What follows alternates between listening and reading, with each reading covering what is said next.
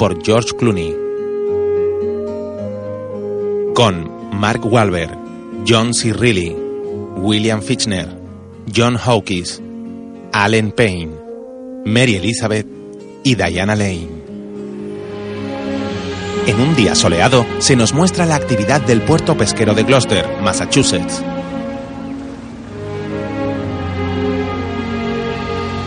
Hay barcos de pesca llegando al muelle. Embarcaciones atracadas descargando sus capturas.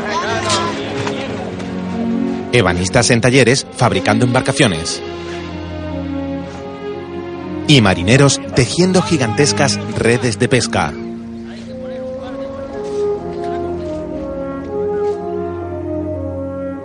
En otro lugar, dentro de un imponente edificio colonial que alberga un museo dedicado al mar, inmensos cuadros en las paredes de una sala recogen el nombre de todos los marineros de la localidad norteamericana que perdieron su vida en alta mar durante los últimos siglos.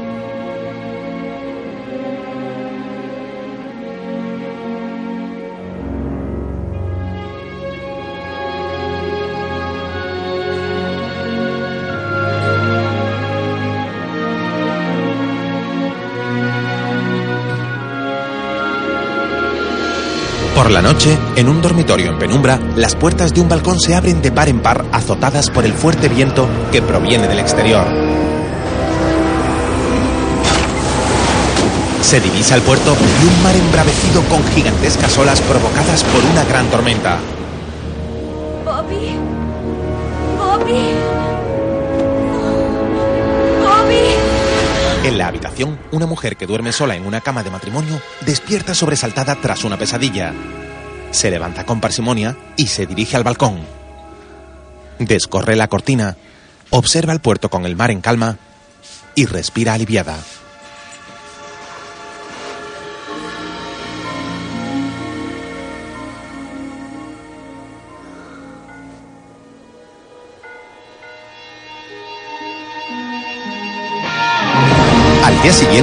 Grandes barcos de pesca, uno verde y otro rojo, surcan los mares en dirección al puerto de Gloucester.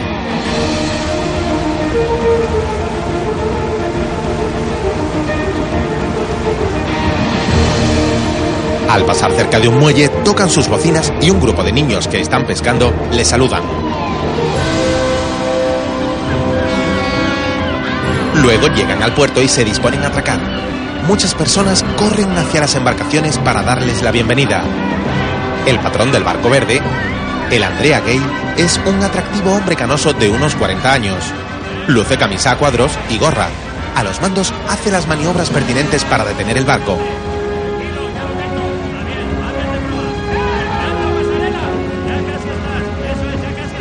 ¿Está alineado? El cabo. Por su parte, el barco rojo está capitaneado por una bella mujer.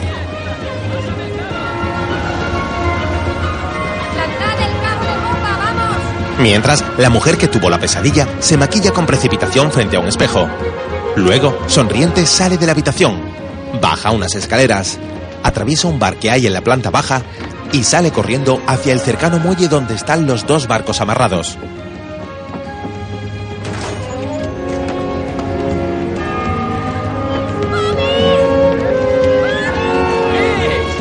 Se funde en un abrazo con un apuesto marinero y luego se besan apasionadamente.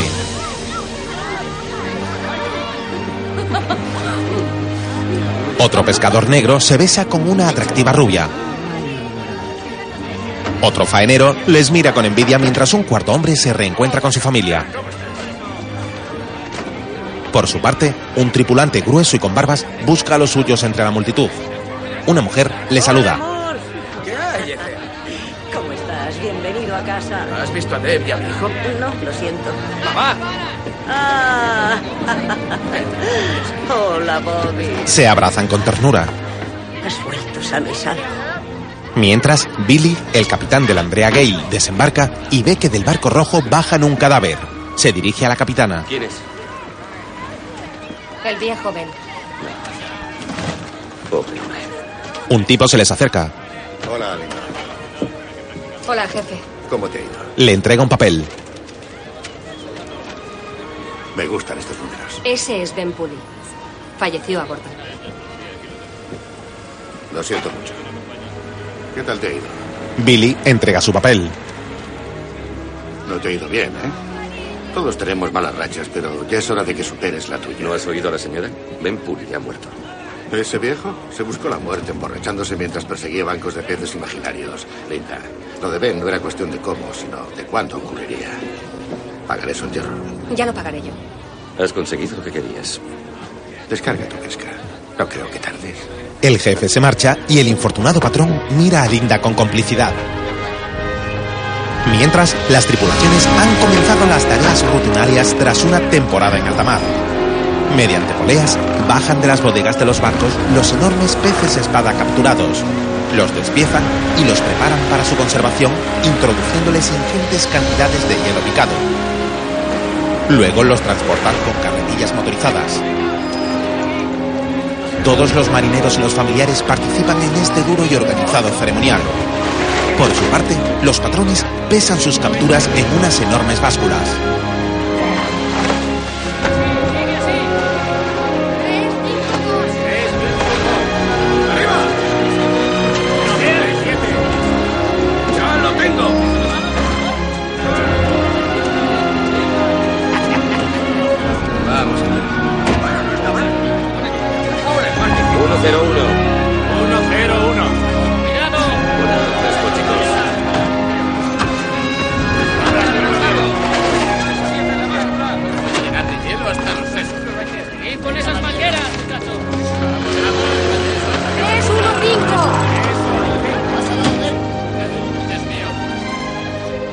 95.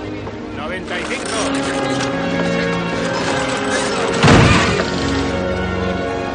4, 7, 5. Billy mira a Linda admirado por sus registros.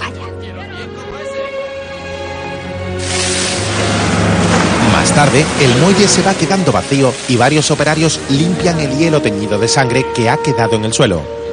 Mientras, en una nave industrial, el jefe va liquidando el sueldo de los pescadores. Por. Firma el registro. Chalford, Bobby recoge su cheque. firma el registro. Descontento, mira a su chica y luego al jefe. ¿Qué pasa? ¿Solo 2.200? ¿No te has quedado corto?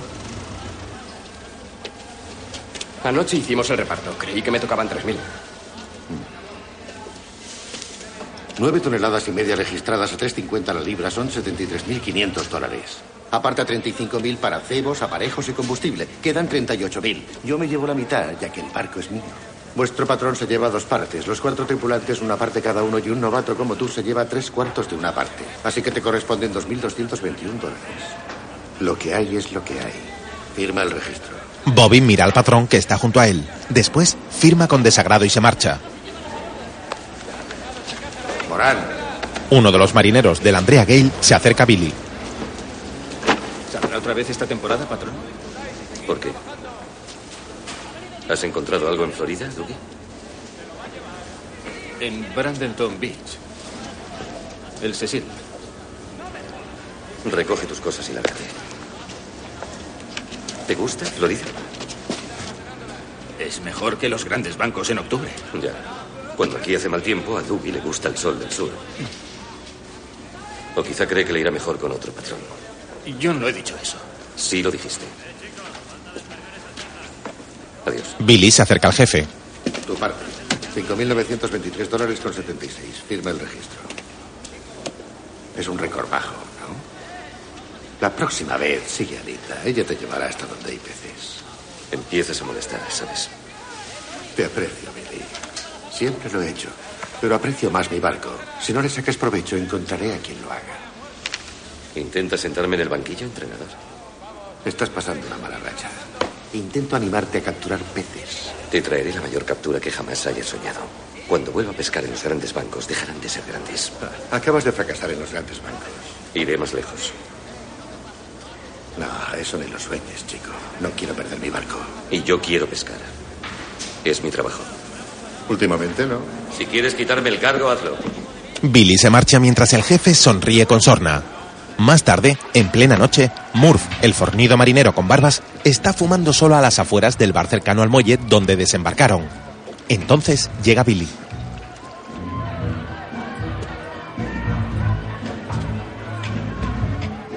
Murph. Hola, patrón. ¿Qué haces aquí afuera? Entra a emborracharte. Ya. Espero a mi ex. Y a mi hijo.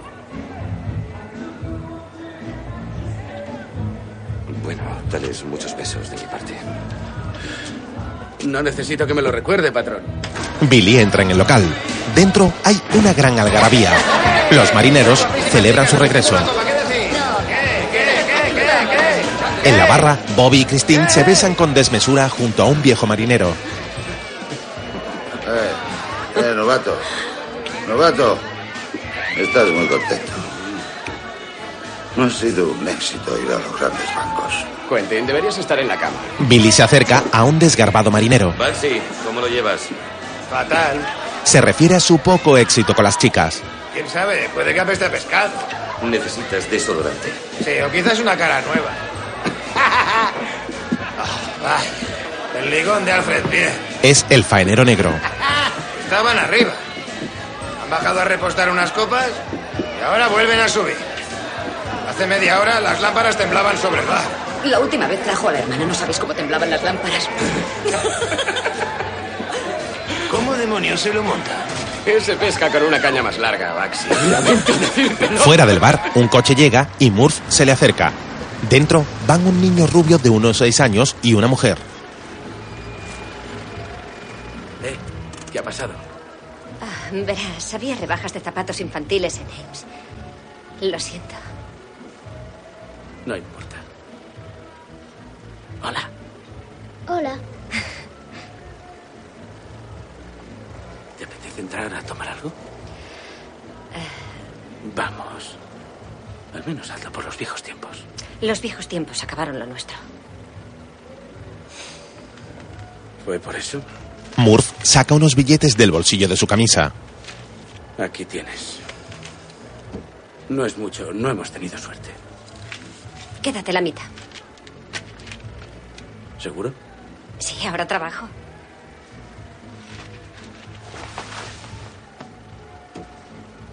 ¿Quieres venir con papá? ¿Jugaremos al billar? ¿Te apetece un refresco? El pequeño asiente. ¿Sí? Murph ayuda a su hijo a bajar del coche. Llévale a casa dentro de una hora. De acuerdo. Poco después, en el bar, todos celebran con picardía como las lámparas se mueven incesantemente.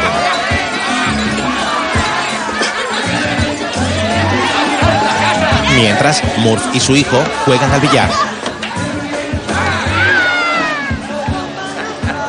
Bien jugado, hijo. Billy habla por teléfono. Luego cuelga y reúne a sus hombres. Max. Max. Baxi, ven aquí. ¿Quieres? Llega tu valiente patrón, el capitán Billy Tye. Me huele a que el gran jefe viene a darnos malas noticias, ¿eh? La chica no solo es guapa, también es lista. Sí, volvemos a embarcar. ¿Qué te he dicho? ¿Cuándo? En pocos días. ¿Pocos estos? Dos días está bien. Joder, patrón, si acabamos de descansar. Si no queréis, hay sustitutos con solo una llamada. Venid o no venid. Creo que aún hay tiempo esta temporada para una última salida. Esta vez os lo prometo. Volveremos cargados de pescado. Disculpadme, chicos, señora. Billy se va dejando a los marineros abatidos. Christine, indignada, se dirige a Bobby. ¿Qué vas a hacer? ¿Qué quieres que haga? Pues decirle que se meta el barco por el culo. Me gustaría oír cómo se lo dices. ¿Decirle qué? Eso, de que se meta el barco por el culo. Vamos, Bob.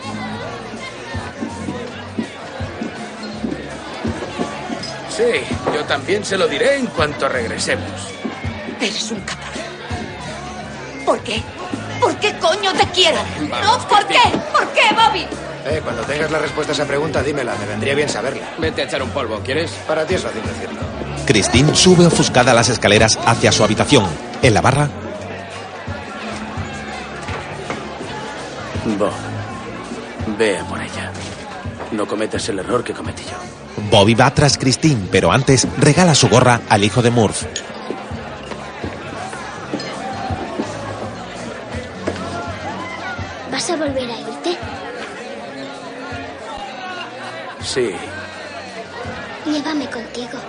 Murph se derrumba. En la habitación, Eh, vamos. Por favor, Bobby. Vuelve a hacer lo que hacías antes. Empaqueta bacalao, repara parejos. Estoy harto de eso. Oh, es seguro y pagan bien. No lo bastante. Solo una vez más, lo prometo. Tengo que intentarlo. Necesitamos el dinero. Dinero siempre es por el dinero. Tengo que pagar a un abogado para el divorcio. Y un montón de deudas. Eh, necesitas a tus dos hijos. Tenemos que recuperarlos. ¿Seguro que los querrás? Son tuyos, ¿no? se besan. Mientras, en el bar, Baxi, tras echar un vistazo a su alrededor, se acerca a una gruesa y poco agraciada mujer que fuma sola, sentada en la barra.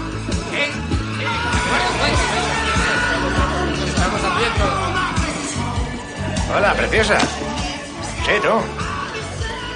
¿Te apetece una copa? Teniendo en cuenta que ya tengo dos, creo que no. No soy muy observador, ¿verdad? Sí, eso creo, además de otras cosas. ¿Por qué no volvemos a empezar? Eh, ¿sabes a quién necesitas? A mí. Bromeaba. Baxi, cabizbajo, se dispone a marcharse. Tómate algo, no ha estado tan mal. Toma una copa. Gracias. Por el crimen.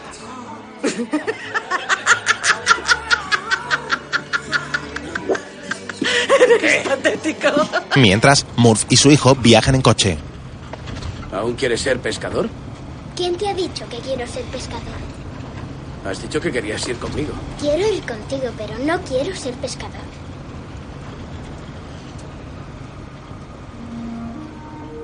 ¿Sabes, colega? Un día de estos, tu madre te encontrará otro padre. Yo no quiero otro padre. Lo siento, pero tu madre no puede quedarse toda la vida soltera. No se quedará soltera. Poco después, detiene su coche frente a una casa. Ve que hay dos coches aparcados fuera.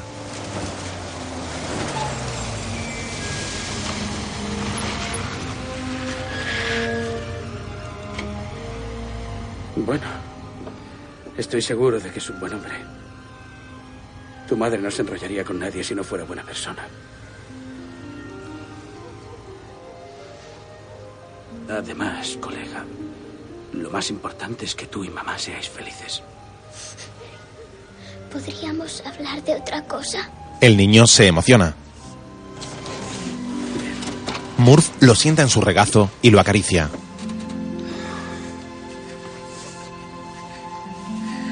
Yo también te echo de menos.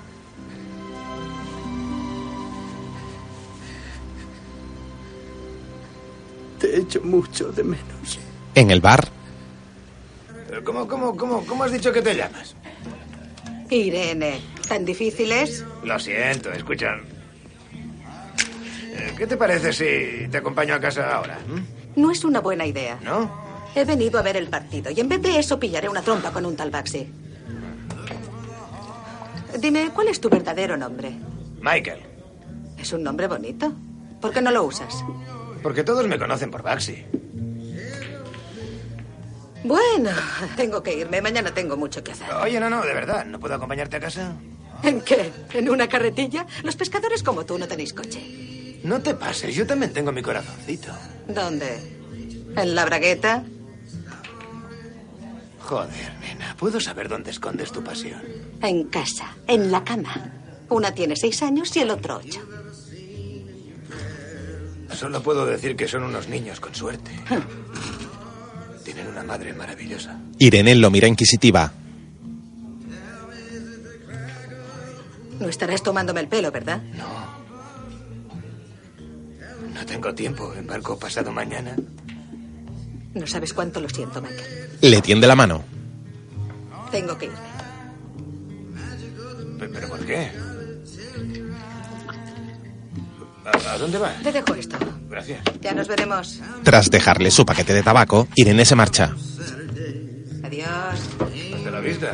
El hombre se queda solo en un bar ya casi desierto. Al día siguiente, Baxi, Bobby, Alfred y el viejo Quentin cargan de alimentos el Andrea. Ven, vamos allá, muchachos. Todo está hecho. Ahí va. Vamos, que hay más. Toma, Cuidado, cuidado. Vamos, campeón. Mientras, en la cabina de mandos, Billy traza su ruta de navegación cuando llega Linda. Huele a Copperton. Lo que significa que la patrón Linda Greenlow, una dama que protege su nariz, se encuentra en mi cabina. Solo que es Hawaiian Tropic. Pero en lo de la nariz he acertado. Tus chicos están cargando cebo y víveres. ¿Vuelves a salir? Los luchadores no descansan. Ah, continúas con tu ética laboral. Yo no tengo ética laboral, solo es trabajo. Quiero estar a tu altura. Me gusta cómo estudias las cartas. ¿Por qué? Porque te las sabes de memoria. ¿Puedo saber qué tiene hoy de especial para que me des tanta coba? Pensaba ligar contigo. La cuestión es, capitán, que busco a un hombre para volver a Maine, comprar una casa y criar unos cuantos hijos. ¿Y qué haréis ese hombre y tú después? Mira, en el trabajo soy feliz. Soy feliz y capaz de hacerlo, pero ¿qué hay de romántico en ello? Tienes lo necesario, patrón Greenlow. Lo tienes, créeme. Te he visto pasar a muchas. En cuanto te vi, me dije, esa chica será de las buenas. Y no puede serlo a menos que esto te guste. La niebla se levanta. Y entonces sueltas amarras. Sales del Canal Sur. Pasas por Rocky Neck, cerca de la isla Tempow. Te acercas a la altura del estanque Niles, donde yo patinaba de crío. Haces sonar la sirena y saludas al hijo del farero de la isla Thatcher. Luego aparecen las aves. Primero las gaviotas de espalda negra, luego las gaviotas argentias y los pelícanos. Sale el sol y navegas rumbo al norte. Navegas a toda máquina. Los chicos faenan y tú estás al mando. Eres patrón de un maldito barco de pesca. Hay algo mejor en el mundo. Linda lo mira con admiración. Más tarde, Billy llega a un taller y se acerca a un hombre que está soldando.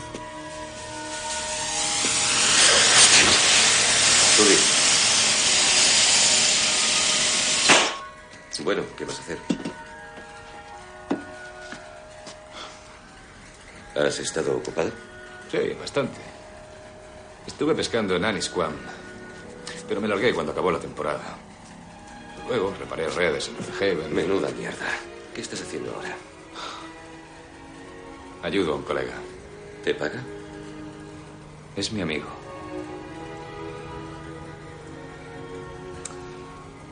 ¿Murphy quiere seguir? ¿Quieres el trabajo, sí o no? Lo quiero. El patrón se va satisfecho y Sully le sigue. Más tarde, la noche ha caído y Billy está asegurando algunos cabos del Andrea Gale. Luego entra en la cabina de mandos, enciende la radio y se sienta cómodamente a observar una fotografía que tiene junto al timón.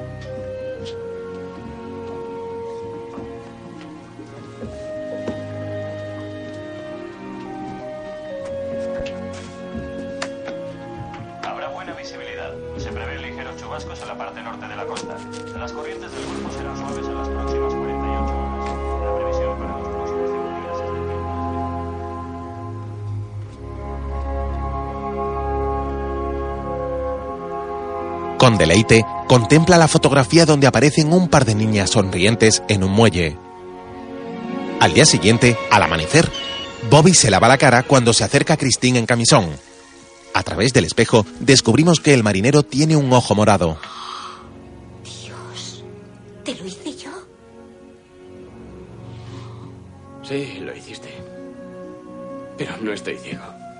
Aún veo algo con el otro. La próxima vez te romperé la pierna. Así te quedarás en casa y cobrarás la baja. Aparcarás en las plazas para menos válidos. Dime que lo de anoche valió la pena. No lo recuerdo. Serás cabrón. ¿Cómo que no lo recuerdas? No, solo recuerdo tu culo. Anoche valió la pena. No hay nada como dormir contigo. Solo dormir. Y estar acostado junto a ti. Calentita y suave. Deseo que nunca llegue la mañana. Se miran enamorados y luego se besan. Más tarde, en el bar, Sully y Baxi juegan al billar en presencia de Murph cuando la pareja baja las escaleras. Ah, eso es.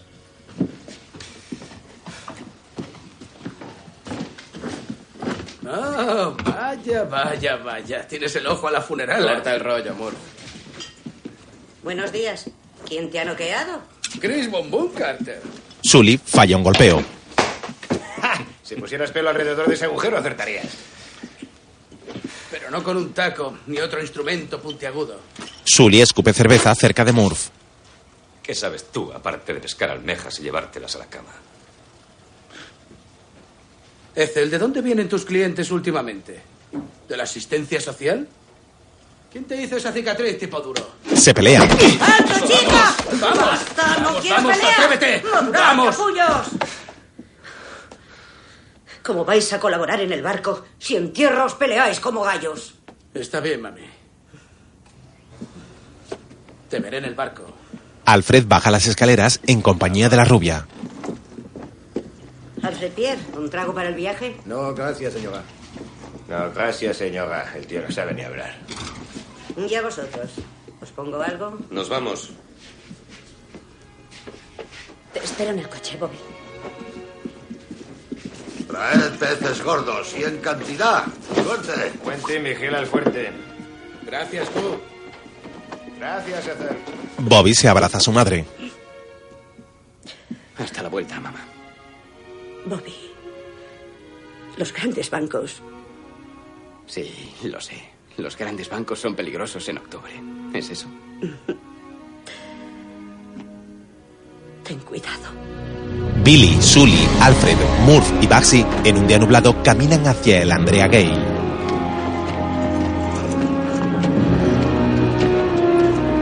Mientras, Christine, en el coche, guarda una carta en el macuto de Bobby.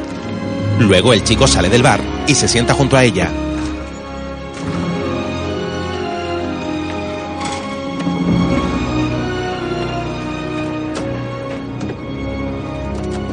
La mujer se enciende un par de cigarrillos a la vez y le pasa uno a Bobby.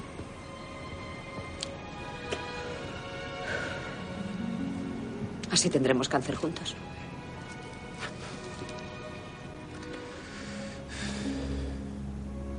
Es mejor no demorarlo. Las despedidas no son muy fuerte. No vayas, Bobby. Tengo un presentimiento. Yo también lo he tenido. En ese caso, no te embarques, te lo ruego.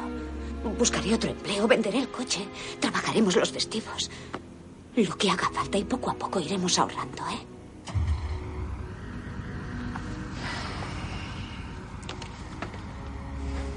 Tengo que irme. En el muelle, Alfred se besa apasionadamente con la chica rubia. Baxi les llama la atención mientras desata algunos cabos. El desgarbado marinero se sorprende al contemplar cómo Irene camina hacia el barco. Luego baja y se acerca a ella.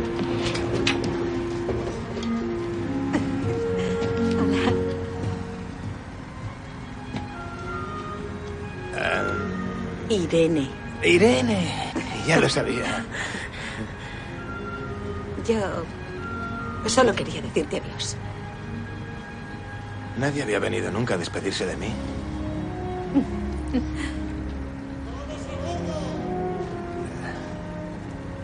Bueno, adiós, Irene. Adiós. Ojalá fuera de noche, así te diría buenas noches, Irene. Eso ya llegará. Baxi no se lo esperaba. Bueno, tienes que irte. Vamos, chicos, a bordo. El marinero guiña un ojo a su conquista y vuelve al barco. Mientras, Bobby baja del coche y se despide de Christine besándole en los labios.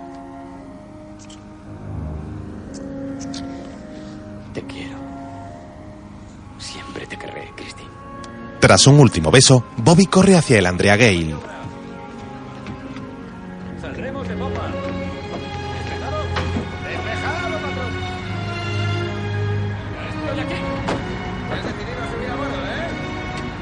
El barco zarpa y Christine corre a decirle adiós a su chico desde el muelle.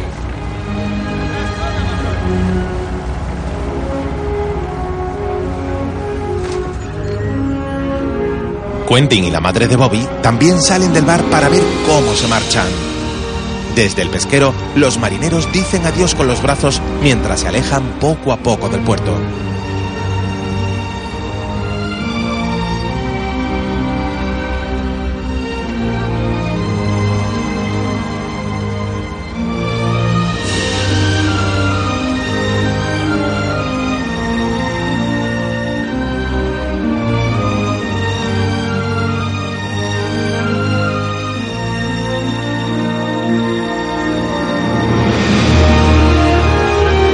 Después, el Andrea Gale ya navega en solitario por alta mar. Elegante, surca los vientos hacia el horizonte. En la cabina de mandos, Billy deja de observar un mapa de navegación para conectar la radio y sentarse cómodamente.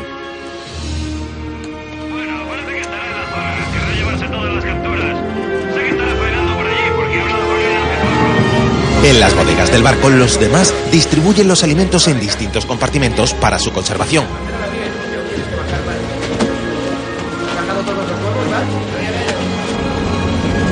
Por su parte, Billy ha bajado a la sala de máquinas para comprobar que todo está en orden.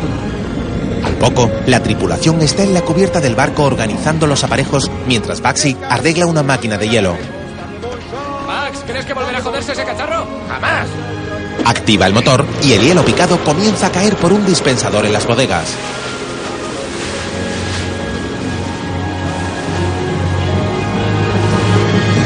Después, atardece y el barco prosigue su ruta surcando los mares bajo un cielo rojizo. Bobby sube al mástil para deleitarse desde las alturas con la bella estampa marina que tiene ante sí. Más tarde, Sully llega al estrecho camarote donde están sus compañeros entretenidos y le pide paso a Murph para tomar asiento. ¿Te importa? Murph olfatea y luego se marcha. Aquí dentro apesta. Ahora ya no. Mientras, en un camastro dentro de la estancia, Bobby revisa su macuto y encuentra la carta que en él introdujo Christine. Hola, Bobby. Ahora estás ahí en alguna parte de ese mar profundo y azul. Te escribo estas líneas sobre una caja que contiene dos almohadas de plumón que he comprado en secreto para nosotros en Penny's. No puedo dejar de sonreír pensando en la sorpresa que te voy a dar. Te estoy hablando de mudarnos de nuestra mazmorra en el Crow's Nest a nuestra propia casa. No es nada del otro mundo, pero. Pero hay que empezar por cambios pequeñitos, ¿no? Mi amor es para siempre, Bobby. Estoy en esto a largo plazo. Al día siguiente, Bobby llega a la cabina de mandos donde está Billy. Hola. ¿Molesto si me quedo un rato? No molestas. Tienes un don natural. Llevas sal en tus venas. Gracias, patrón. Navegando eres un hombre feliz, ¿verdad? Hoy tal vez. ¿Y cuándo eres infeliz? Cuando regresamos a casa. ¿A casa? Creía que el mar era tu casa. Cierto, me has pillado. Pero si estuviera entre la espada y la pared, supongo que Pensacola, Florida, es mi casa. Mi ex vive allí, Jody. Y mis hijas. La verdad es que nunca se me ha dado muy bien hacer las cosas como es debido. Mujer, hijos, una casa y todo lo que eso comporta. ¿Y por qué estás contento? Me coges en un buen día, haciendo algo para lo que nací. Y presiento que esta vez voy a hacerlo mejor. ¿Tú qué dices? Pues que tengo una mujer de la que no soporto estar separado. Enhorabuena. No obstante, me gusta pescar.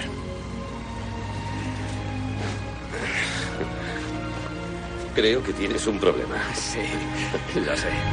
En un nuevo atardecer, el Andrea Gale prosigue su ruta. Al fondo del paisaje descubrimos un faro y en el cielo un débil rayo. Mientras, en la redacción de informativos de una cadena de televisión, un hombre entrega un parte de información meteorológica. A continuación, se dirige a un despacho. ¿Tenemos los informes del Pentágono? Hola, Star. Cielos azules, chubascos aislados, lo mismo de siempre. Tu intuición es tan buena como la mía. Quizá más. Cuidadito, Observa su ordenador. esto no tiene buen aspecto. Está ante un mapa meteorológico plagado de borrascas. Y esta zona también se ha puesto fea. Pam, dile a Bernie que necesitaré dos gráficos. Bermudas e Isla de Sable. Se lo diré. Al día siguiente, en otro punto del mar, un pequeño barco velero surca aguas calmadas. Dos mujeres y un hombre más mayor desayunan a bordo.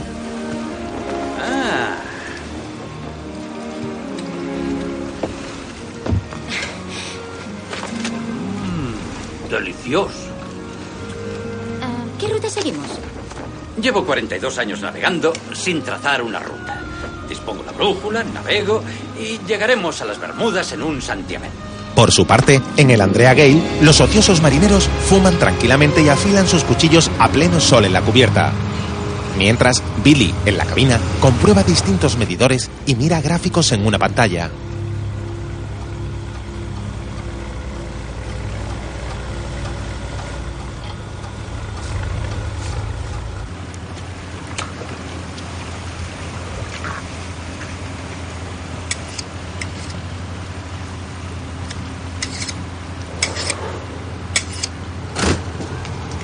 La puerta de la cabina se abre y Billy se asoma a la cubierta donde espera su tripulación.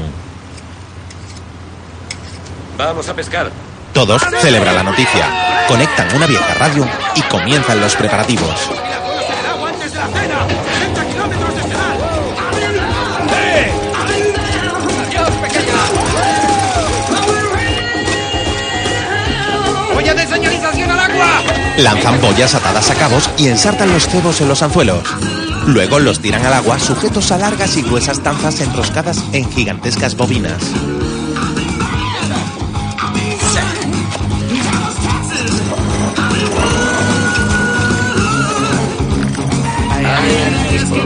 ¿Lista para saltarla?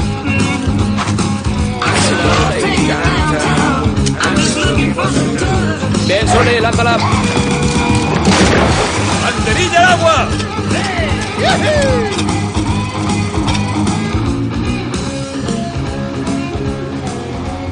El barco, detenido en el caladero elegido, reposa plácido sobre aguas calmadas.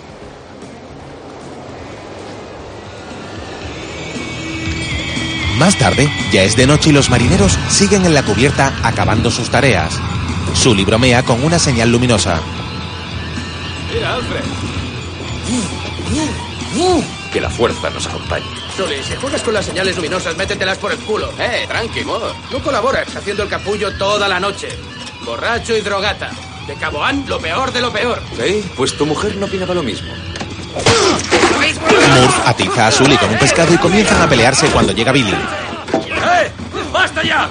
Os desembarcaré en Terranova y os meterán en la cárcel. ¡A la orden, patrón!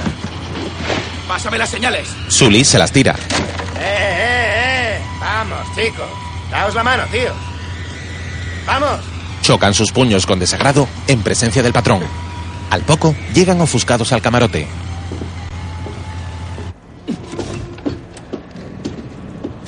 Vamos, Sully. ¿Qué- qué pasa? Se acerca tu día, tío. Cuando tú quieras. Aquí me tendrás. El trabajo ya es bastante duro sin ese cretino. Sully fuma nervioso. Más tarde, antes de que amanezca, las luces de la cubierta del barco y un foco de la proa se encienden. Luego, Billy hace sonar la bocina.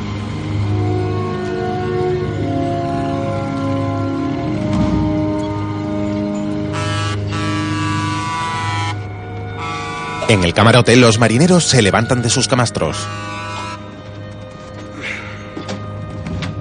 A cubierta.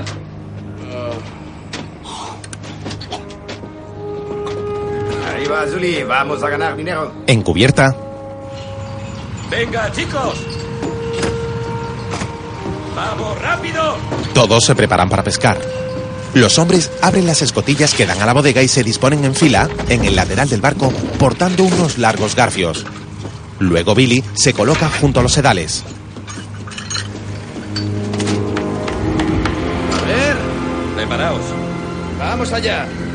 Las tanzas comienzan a recogerse automáticamente y en un principio vienen vacías. Las caras de los pescadores se tornan en desanimadas al ver cómo no han obtenido ninguna captura.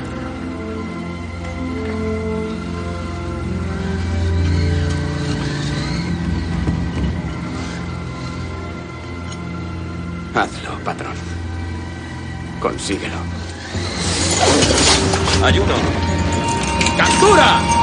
El primer pez espada ha picado y se eleva atrapado por el anzuelo. Arriba, los marineros se afanan en capturarlo con sus garfios.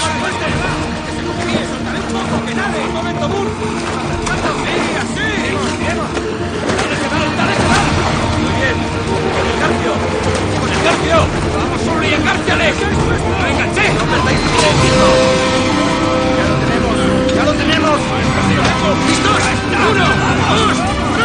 Entre varios, debido a su gran tamaño, por fin logran subirlo a bordo. A continuación, van capturando más gigantescos peces espada y subiéndolos al barco con gozo.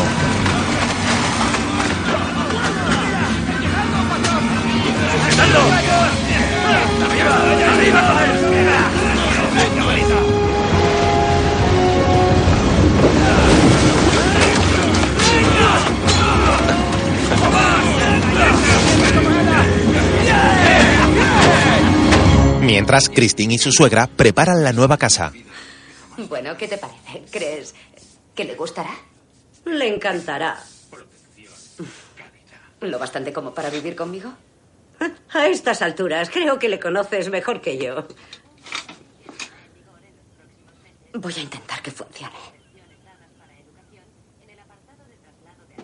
Tengo confianza en ti. ¿Me estás bromeando? Es mi hijo y le adoro. Eres la mujer para él. No bromeo sobre esas cosas. Se abrazan y luego miran la tele. podría cambiar rápidamente. Dadas las características de la corriente del Golfo, quizás no tarde mucho en convertir esa tormenta tropical en un huracán. Ahora veremos unas imágenes de la isla de Sable. En alta mar, Aviso de la Guardia Costera. Alarma en la costa de Nueva Inglaterra extendiéndose hasta 500 millas mar adentro. Vientos del noreste de 50 nudos por hora. Olas de 12 metros de altura. Las condiciones empeorarán en el transcurso de la noche.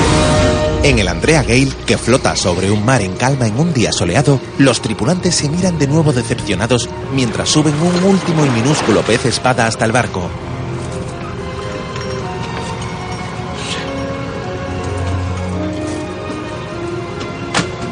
Al poco, conservan con hielo los escasos peces capturados.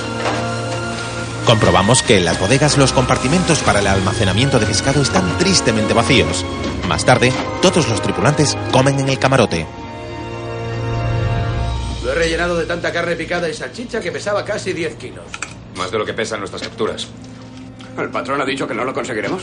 Está demasiado asustado para decirlo. No está asustado.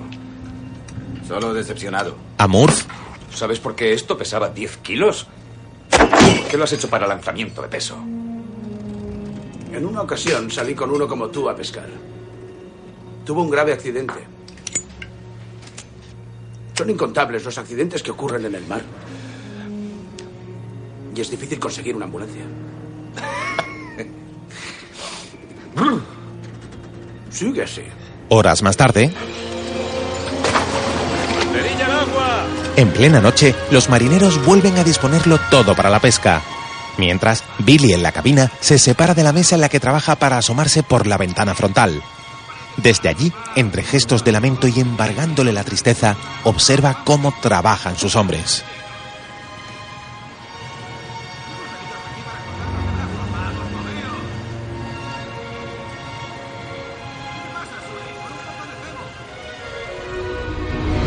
Más tarde, Billy y sus hombres recogen los sedales que regresan a bordo vacíos. De pronto, un sedal se tensa al máximo.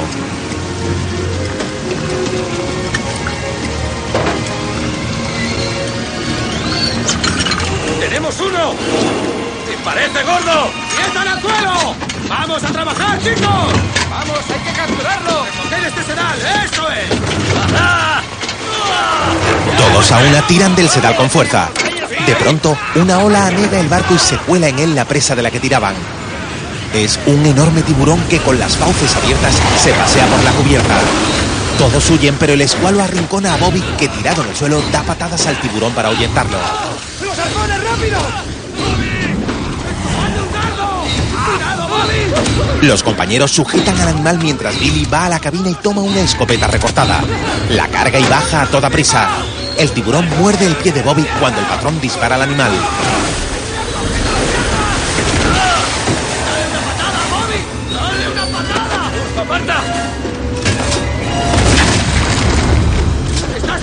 ¡Fíjate el pie! ¡Vamos, vamos! ¡Ya está! ¡Por fin! ¡Tiremoslo por la borda! Se deshacen del tiburón. ¿Estás bien? Bugsy examina el pie herido de Bobby y comprueba que solo tiene unos rasguños. ¡Has perdido una bota, novato! Mejor que perder una pierna. Luego se nos ofrece una vista aérea de la Tierra en la que descubrimos cómo una inmensa borrasca, con un oscuro núcleo, se cierne sobre los mares. A continuación, un avión militar se adentra en la zona afectada y vuela entre turbulencias. En la cabina del avión, Tenemos una lectura de vientos de más de 140 nudos por hora sostenidos. Es un huracán de fuerza 5.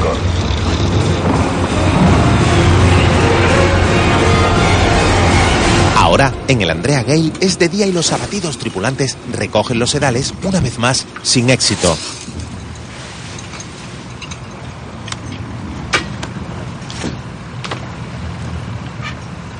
Más tarde, los cinco marineros comen en el camarote.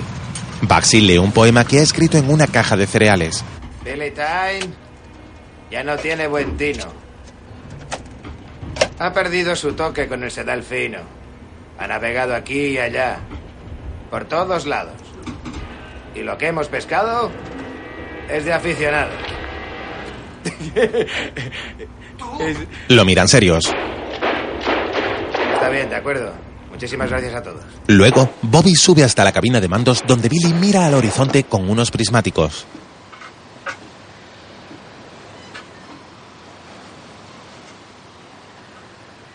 ¿Por qué no estás abajo viendo la película? ¿Una de nuestras tres películas? Me las sé de memoria. Patrón, ¿qué vas a hacer con esos malditos aparejos? Así no pescaremos nada. ¿De qué hablan los chicos? ¿Dicen que estoy acabado? ¿Billy Time está acabado? Cuando las cosas no van bien, pueden descuartizarte. Aunque no creí que te apuntarás. Estoy aquí porque necesito el dinero. Intento empezar de nuevo. Lo necesito para En tu anterior viaje parecía que tenías algo que ofrecer. Sin embargo, solo eres un capullo. Recuerda que prometiste un cargamento de pescado. Y te aseguro que volverás con él. He tenido infinidad de malas rachas y he vuelto a casa con tantas capturas que la gente como tú las empaquetaba en el malecón. Yo siempre encuentro peces, ¿lo entiendes? Siempre, y los encontraré esta vez, así que no me jodas. De acuerdo, patrón. Bobby se marcha. Por la noche, en el Andrea Gale, nuevamente se preparan para la pesca lanzando aparejos al agua.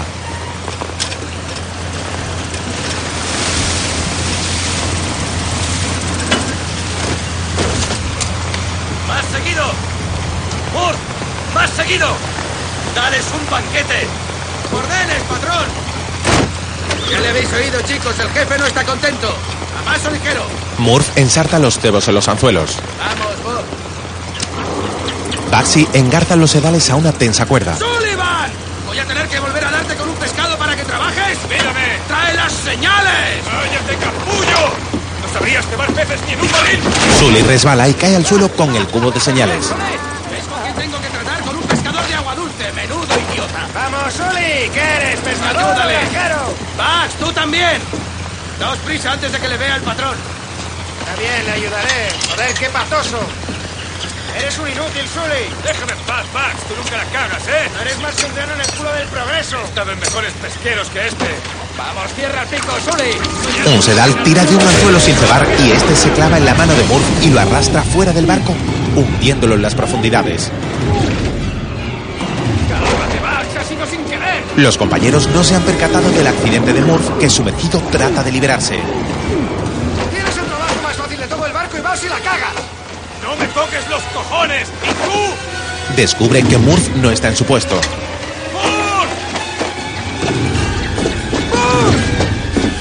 ¡Patrón, hombre al agua! ¡Para las! ¡Que se ha caído con la barba! Bobby y Sully saltan al agua.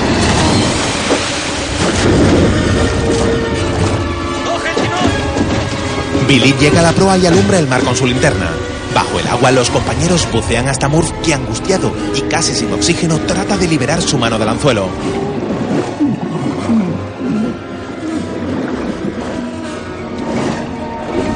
¡Atrás toda! Las aspas del motor se ponen en marcha mientras Murph comienza a perder el conocimiento bajo el agua.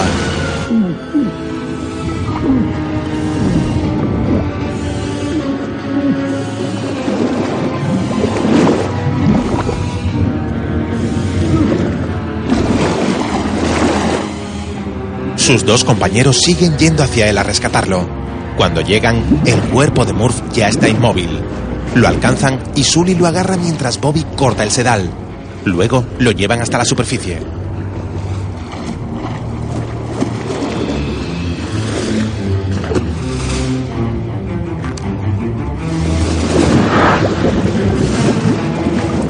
¡Vamos, Murph! Por fin salen a flote.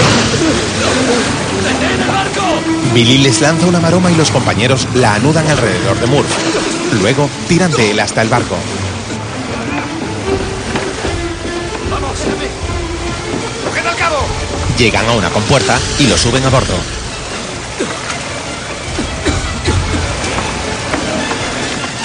¡Arriba! ¡Arriba! ¡Pegando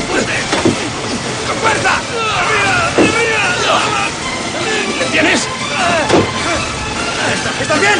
¿Estás bien? ¡Ayuda a los otros! ¡Vamos, Bobby! Billy trata de reanimarlo. ¡Vamos! Ánimo, Murph. ¡Vamos! Sal. ¡Vamos! ¡Vamos! Murph escupe agua y vuelve a respirar.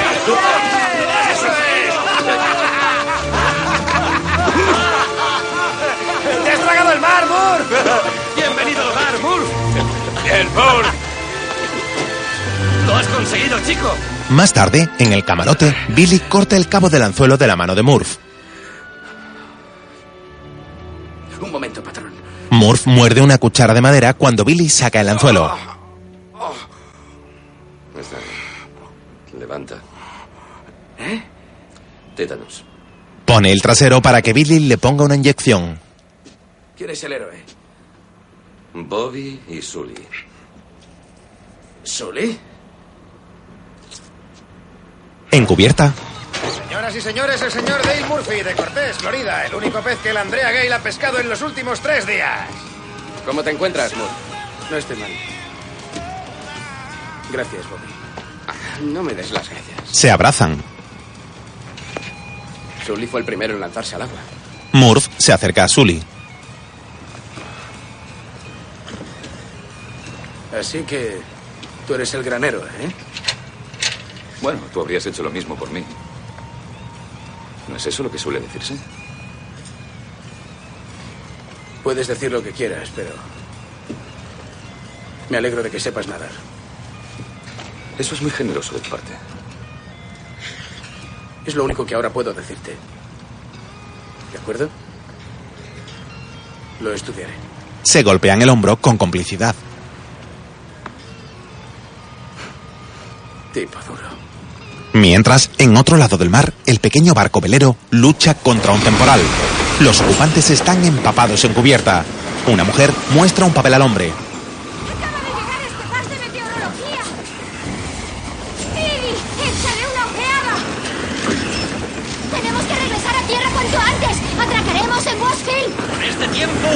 Es peligroso. ¿Peligroso? Yendo hacia la costa cruzaremos las vías de navegación. Es un huracán lo que viene directo hacia nosotros. Al menos reduzcamos las velas o mejor vayamos sin trapo. El barco es mío. Seguiremos navegando no por diversión, sino por seguridad. Navegaré como siempre he hecho, con la corriente. Una nueva ola azota a los ocupantes. Mientras, en el Andrea Gale vuelven a recoger los aparejos tras una jornada de pesca sin captura alguna. De pronto, Bobby mira al horizonte y se horroriza. Dios mío. ¡Hola, solitaria! Una enorme ola ataca al barco lateralmente, anegando la cubierta y haciendo que se tambalee. Billy, al timón, trata de hacerse con el control del barco tras el zamarreo. Luego, todos los marineros, empapados y por los suelos, se recomponen del susto. ¿Estamos todos? Descubrimos que Sully se ha herido la boca y escupe sangre. Más tarde, al amanecer, con el mar de nuevo en calma, Baxi se acerca a la cabina donde Billy está manejando el timón. Patrón, los chicos quieren hablar contigo. Gobierna tú. Cede el timón a Baxi y baja al camarote donde los otros cuatro esperan. No voy a ser el único que hable. ¿Vale? Es mi amigo. El patrón llega y todos agachan la cabeza. Billy observa el desordenado lugar y cierra un par de puertas de los muebles de cocina. Cuando acabe la reunión, ordenad toda esta mierda. Bien, ¿qué ocurre? Verá, patrón, empezamos a tener malos presentimientos. Murph cayendo al agua, el tiburón, una ola solitaria. ¿Sí? ¿Qué más? Olvidemos los presentimientos. Estamos aquí para pescar. Ya habíamos pasado por malas rachas, pero nunca como esta. Dais la impresión de que os han trincado en una reyerta en la Plaza Scully. Y así nos sentimos. Queremos volver a casa. ¿Quieres volver a casa? ¿Echas de menos a la nena que te sobaba en el muelle? Bill, mi chica no es asunto tuyo. Pero tú sí lo eres. Y al que no le guste, que abandone el barco. ¿Entendido? Os miro y solo veo a un puñado de críos con el culo pegado a sus asuntos, demasiado asustados para buscar la recompensa. ¿La recompensa? ¿De qué diablos hablas, patrón? ¿Dónde coño está eso? Repasamos a fondo los grandes bancos. Los bancos están al oeste. Yo voy al este. A Flemish. A Flemish. Bueno, ya puestos, ¿por qué no navegamos hasta Portugal?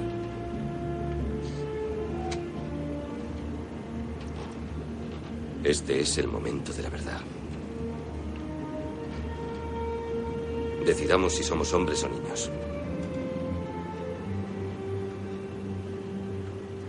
¿Qué decís? ¿Sois hombres de Gloucester? Claro que lo somos, pero ¿por qué hay que ir hasta Flemish Cap para demostrarlo? Díselo, Alfred. Pues porque... Allí están los peces.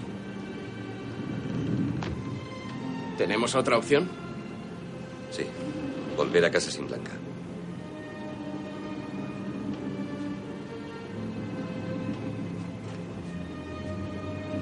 Está bien. De acuerdo, patrón. Vale. Billy se marcha. Al poco, en la cabina de mandos, Whisky Yankee Charlie 6681, ¿recibes? Aquí el Andrea Gale, Whisky Yankee Charlie 6681. Hola, Linda. ¿Cómo va eso, capitán? ¿Qué hay de nuevo? No mucho. ¿Dónde estás? En el extremo de los bancos. Se está levantando un vendaval. Aunque hemos hecho dos capturas. ¿Os ha ido bien? Sí. Nueve la primera vez, en doce... No, trece la segunda. Dos de ellos son de los gordos. Cuando tienes la mano tan caliente, siento su calor desde aquí. Ya te he ofrecido formar un equipo. No me gustan los socios. No en los negocios. Está bien, vale. ¿Cuál es tu posición? Eh, 46 norte, 48 oeste. ¿Vas rumbo a Flemish Cap? Vaya, la chica conoce las coordenadas. Sí, voy a toda máquina. Flemish Cap está fuera de las cartas. ¿Qué diablos quieres demostrar? ¿Conoces la previsión? Tenemos vientos de tormenta provenientes de las Bermudas y también de la isla de Sable. En cuanto a mí, solo veo mar picada y espuma. Podrían juntarse tres tormentas. Te he dejado atrás y también la borrasca. Sí, pero tendrás que atravesarlo cuando regreses. Bien pensado. Billy, no te gustará, pero voy a decírtelo. Ten cuidado. Sí, mamá. Seguiremos hablando. Corto y cierro. Por su parte, en Gloucester tiempo también es desapacible.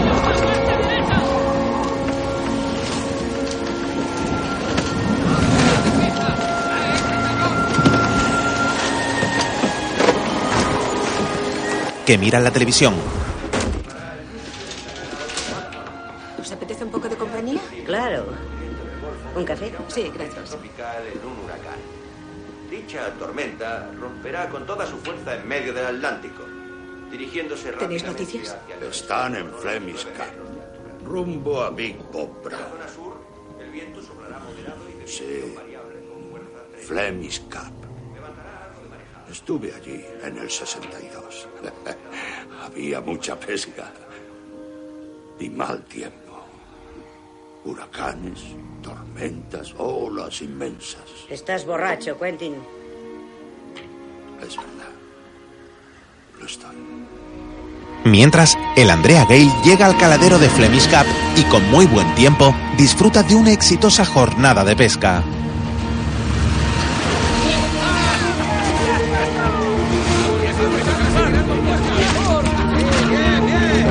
Los hombres disfrutan capturando decenas de gigantescos peces espada.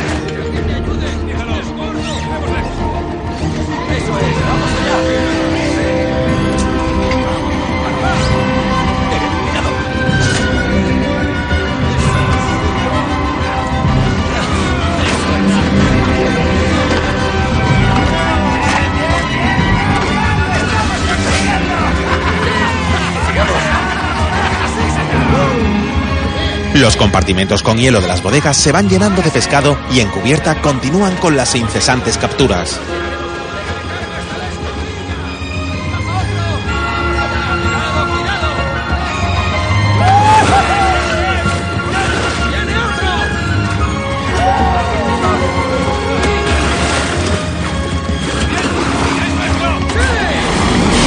Mientras, en otro lugar del océano, el barco velero lucha contra la tempestad cuando una gigantesca ola lo voltea.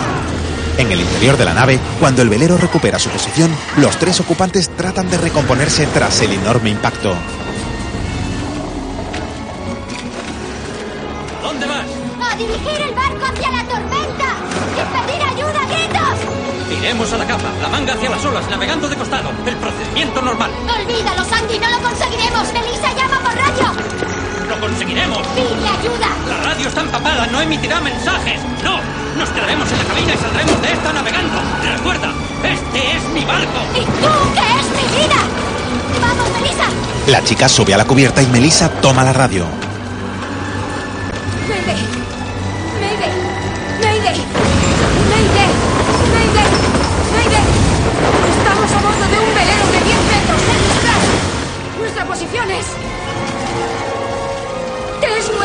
3949 norte, 52 oeste. Mayday. Mayday. Mayday.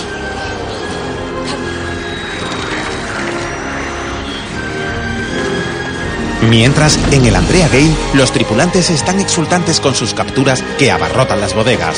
Pero en la cubierta, la cara de Baxi, que está junto a la máquina de hielo, revela preocupación.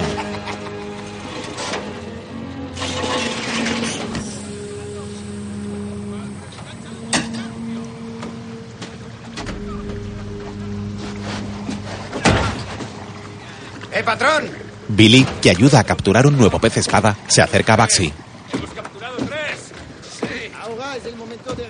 La máquina de hielo no funciona, está muerta. ¿Y los evaporadores? También. ¿El freón? Ay, pero no tiene a dónde fluir. Podrías usar saliva y cola, maldita sea. Ya lo he hecho. Está frita, patrón. Le dije a Brown que comprara una nueva, pero solo hizo un repaso general, el muy cabrón. Baxi lanza una llave inglesa con ira y esto alerta a los demás. El apesadumbrado patrón se dirige al resto de sus hombres. La máquina de hielo no funciona. Joder.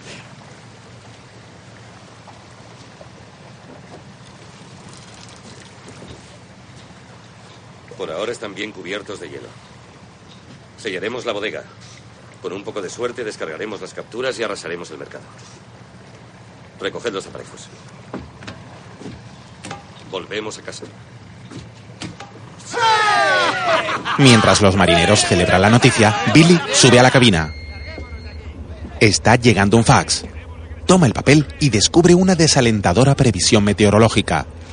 Su cara evidencia preocupación. Mientras, en otro lugar, dos gigantescos cargueros son vapuleados por la tormenta. Uno de ellos, cargado de contenedores, pierde parte de la carga.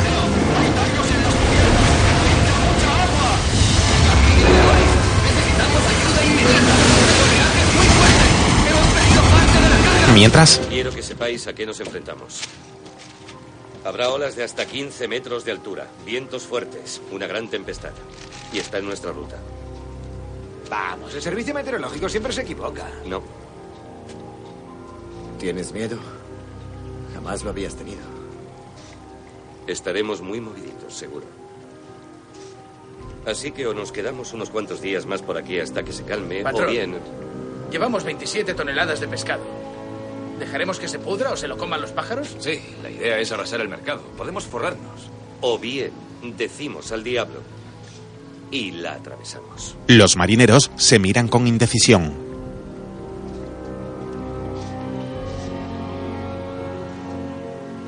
Tú dijiste que éramos hombres de clúster.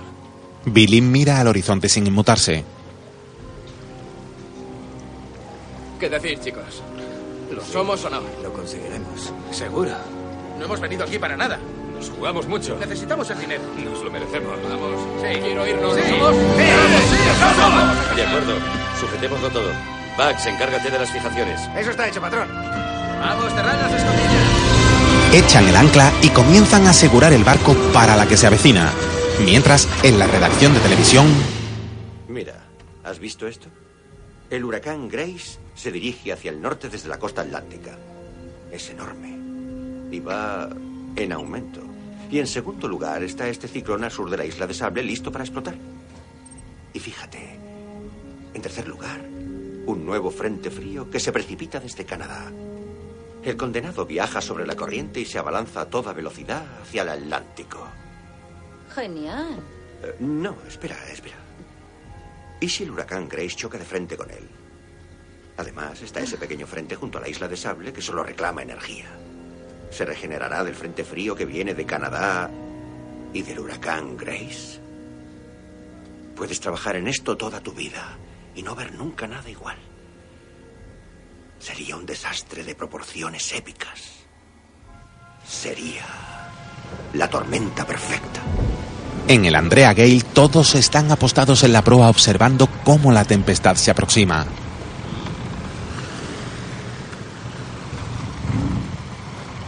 Id abajo. Bobby, te quedarás conmigo. Todos abandonan la cubierta. Mientras, en el barco velero, la situación es dramática. La embarcación hace aguas y está a merced de un mar enfurecido.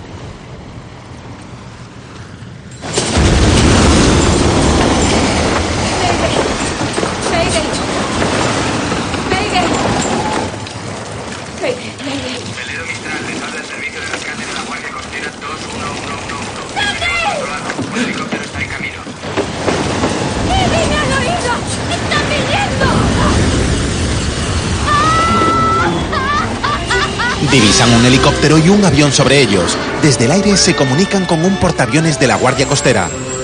Rescate aéreo 231. Hemos localizado al velero Mistral. Posición 3949 norte. 6952 oeste.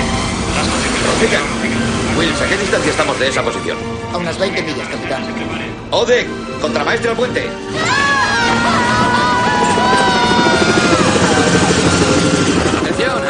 El helicóptero se sitúa sobre el velero. Bien, chicos, empieza el espectáculo. De acuerdo. Mistral, aquí 231. Podemos evacuarles de uno en uno desde la cubierta. Jeremy, esto no me gusta. Tenemos poco tiempo. Vamos, bajemos desde ahí. Baja un poco más, Darryl. Solo un poco.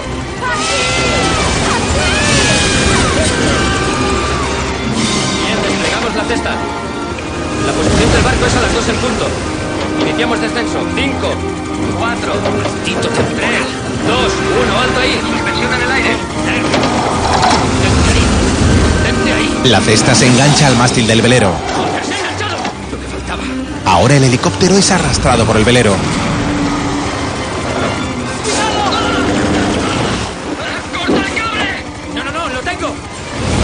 El barco vuelca y las dos mujeres caen al agua con sus chalecos salvavidas.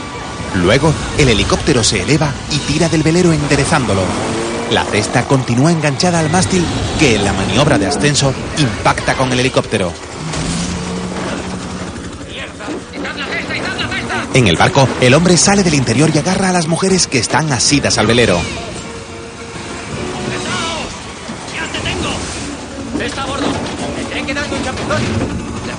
Ellos. Hierro comunicación. Llegó la hora del baño. ¡Sujetaos fuerte! Uno de los ocupantes del helicóptero, convertido en buzo, se lanza al agua. Desde arriba lo iluminan con un cañón y nadando entre enormes olas, trata de alcanzar el velero.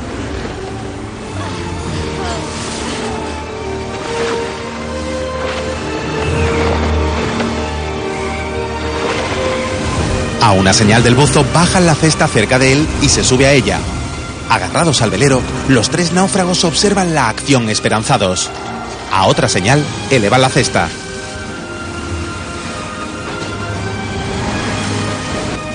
¡Altitud!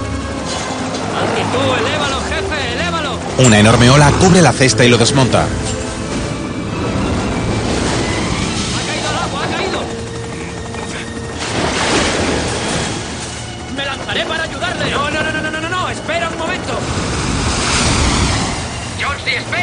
El mojado compañero consigue alcanzar la cesta y sube nuevamente a ella.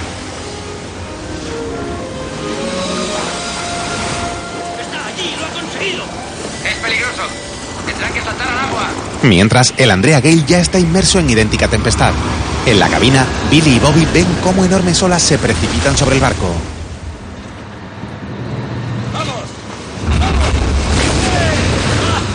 ¡Que lo estás pasando bien, eh, patrón! ¿Quieres llevarlo? No, en esta guardia solo quiero mirar. Estudio para cuando tenga mi propio barco. Ya, tu propio barco, ¿eh? Mientras, échame una mano. Sujeta esto. Bobby sujeta el timón. ¡Cógete! Mientras, los otros comen en el camarote común. Vamos, siete toneladas. Ocho mínimo. Bien, bien. Oye, chicos, me compraré un Ford 150 de segunda mano y daré un paseo hasta Digby con Irene. Yo me emborracharé con mi hermano, comeré como un cerdo y dormiré como un bebé. Veces me siento funky. En el velero, los tres tripulantes están ya en el agua. Imposible, Jeremy. Es muy arriesgado bajar más. Tendrás que saltar desde aquí. El buzo se tira nuevamente al agua desde el helicóptero. Nada y llega junto a los tres náufragos.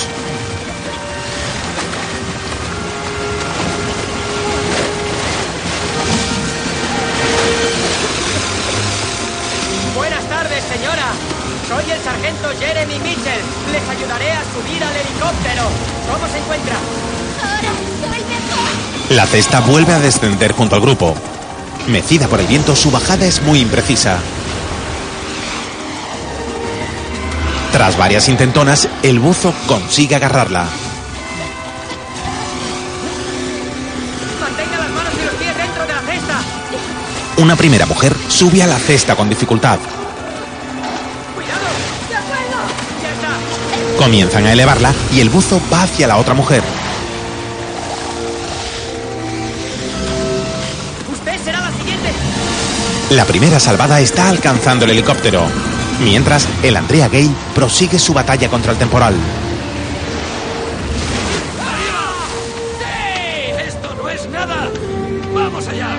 Se enfrentan a una gran ola que cubre el barco, daña la antena en el mástil y se lleva consigo la bandera de los Estados Unidos que coronaba la embarcación. En la televisión, el meteorólogo observa una imagen por satélite. Está ocurriendo. Tres grandes frentes nubosos con vientos huracanados confluyen justo en el área hacia la que se dirige el Andrea Gale. Olas de impresionantes dimensiones chocan unas con otras, haciendo del mar un infierno de espuma y sal.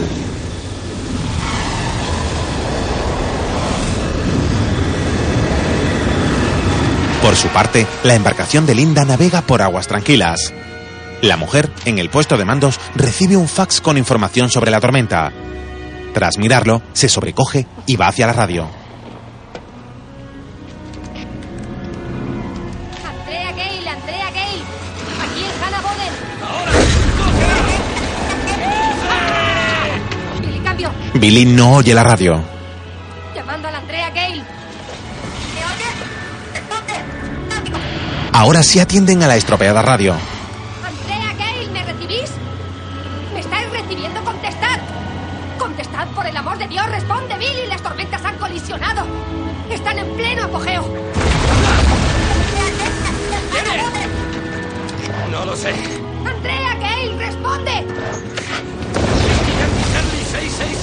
6681. ¡Cambio! Dime algo, Billy, cambio. Repito, Whisky Yankee Charlie 66. ¡Cambio! ¡Prueba el fax, demonios! ¡Mira el fax! Whisky Yankee Charlie 6681. ¡Cambio! Linda, dame las coordenadas.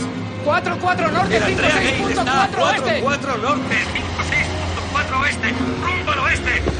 Repito, 4-4 norte, 56.4 oeste, rumbo al... ¡Linda! ¡Cambio! Billy, sal de ahí. Mira el barco, deja que la corriente te aleje, pero ¿qué diablos haces? ¡Sujétate!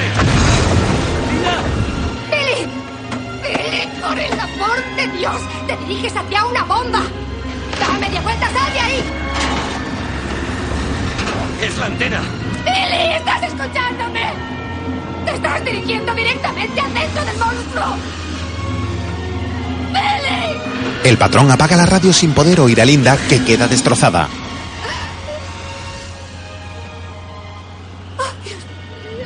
Mientras, en el Andrea Gale, Billy se dispone a ir a revisar la antena. ¡Sujétate! ¡Coge el timón! ¡No! ¡Ya voy yo! Se prepara Bobby.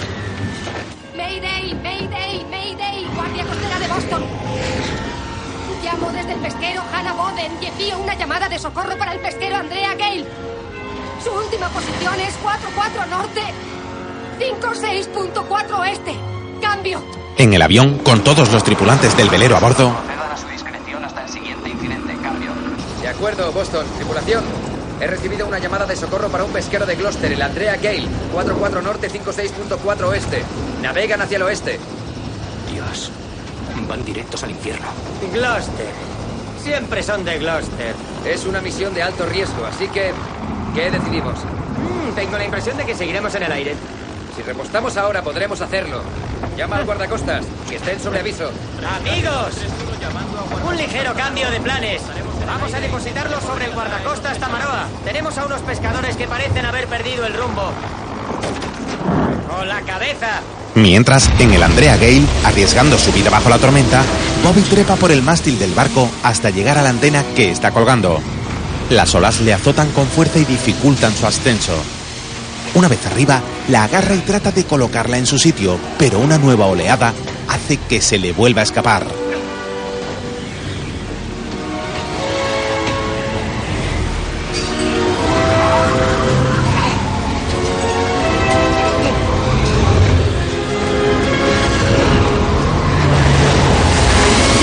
Mientras, el helicóptero de rescate llega al portaaviones de los guardacostas.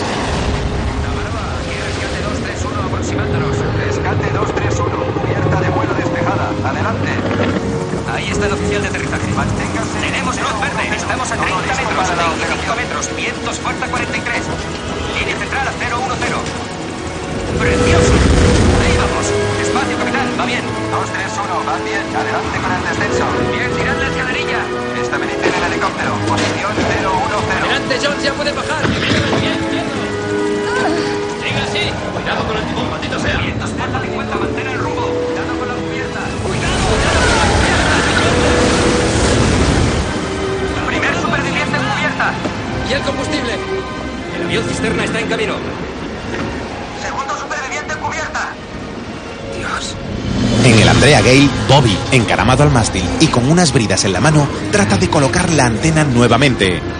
Pero un súbito balanceo del barco le hace caer al techo de la cabina.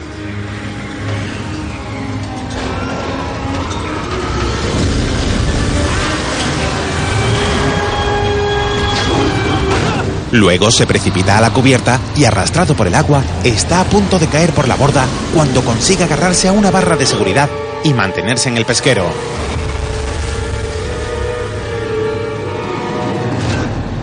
Continuación, remonta hasta la cubierta y desde allí observa cómo la antena sale volando por los aires.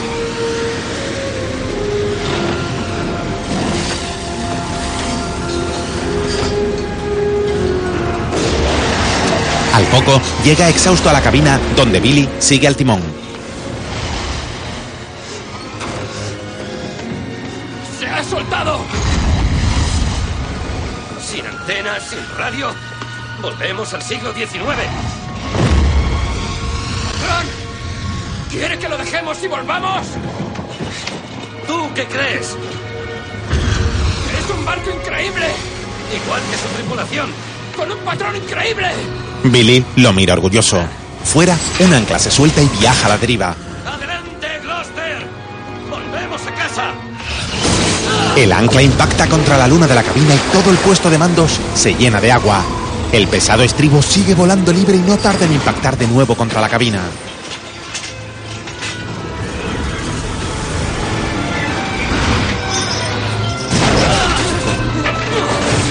¡Ponte al timón!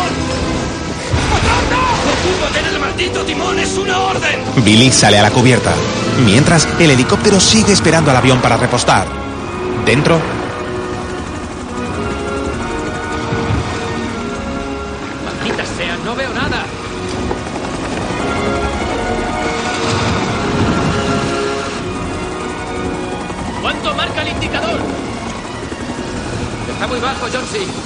¿Dónde estará? El avión cisterna está cerca. ¿Cuántas paradas tienen que hacer? en casa, Christine ve la televisión cuando se va la imagen. ¡Vamos, otra vez no! Diga, Ethel, gracias a Dios. Me estoy volviendo loca. Hasta el del tiempo ha perdido el Oremus. ¿Sabes algo de...? ¿Hola, Ethel? ¡Joder! Cuelga y sale de la casa. Al poco, llega en coche al puerto donde el viento huracanado derriba los postes de electricidad. Mientras, el helicóptero está a punto de quedarse sin combustible cuando llega el avión cisterna.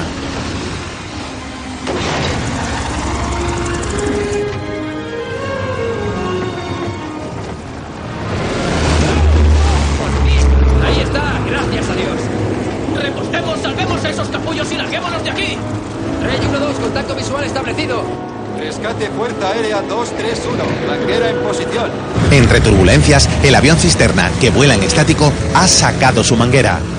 Por su parte, el helicóptero se coloca frente a él y despliega un largo artefacto para obtener el combustible. El piloto se coloca unas gafas de visión nocturna y trata de hacer diana en la manguera. Debido al fuerte viento lateral, la maniobra de repostaje se antoja complicada para el piloto, que lo intenta sin éxito una y otra vez.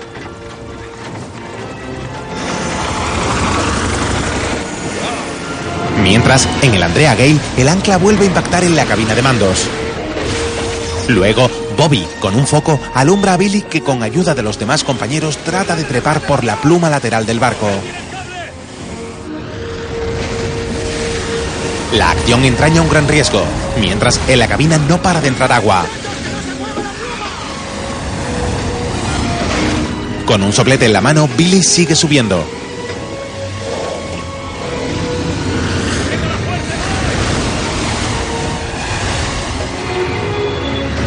La pluma se suelta y se sumerge en el agua con Billy en su extremo.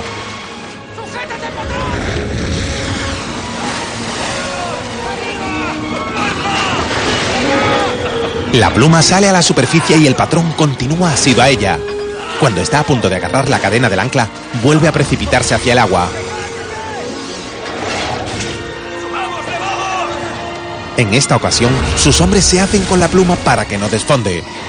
Luego vuelve a incorporarse y sigue trepando por el brazo metálico. En el aire, el helicóptero sigue tratando de repostar sin éxito.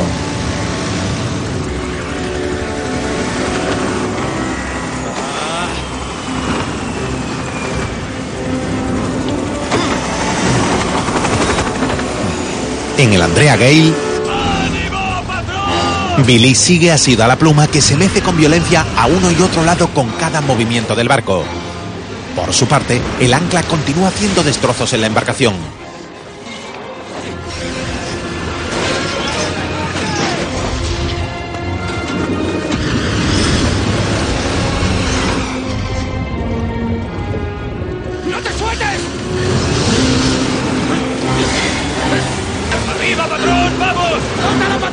Billy ha llegado a lo más alto y trata de cortar la cadena, en cuyo extremo está el ancla que en su vuelo libre está a punto de derribar a Billy.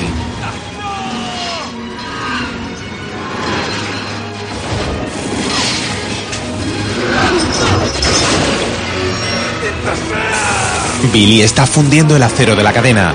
Finalmente lo corta y el ancla cae por fin al fondo del mar.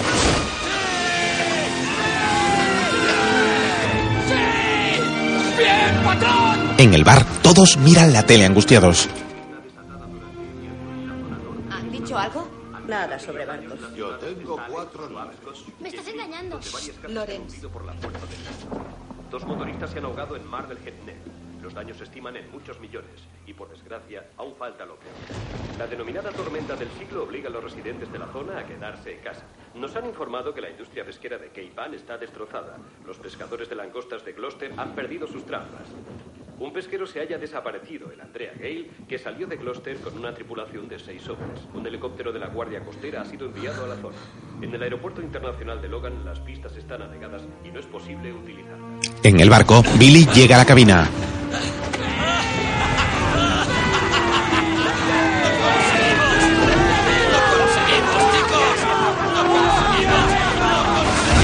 Una potente ola inunda aún más la cabina. ¡Tapiad esas ventanillas! ¡Bien, patrón! ¡Venga! En el avión,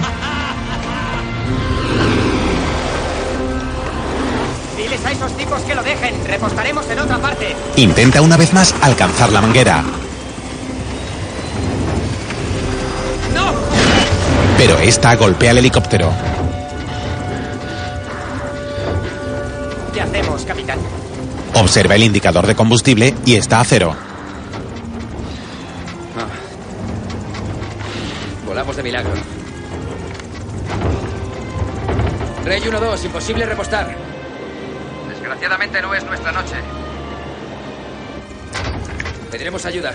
Comunícate con el Tamaroa y dales nuestras coordenadas. Saltaremos. Mayday, Mayday, Mayday. Helicóptero 231 llamando guardacostas Tamaroa. Mayday, helicóptero de rescate 231 llamando guardacostas Tamaroa. Rey 1-2. Abandonamos la zona. El avión cisterna se aleja, mientras en el Andrea Gale portan con esfuerzo un gran panel por la cubierta.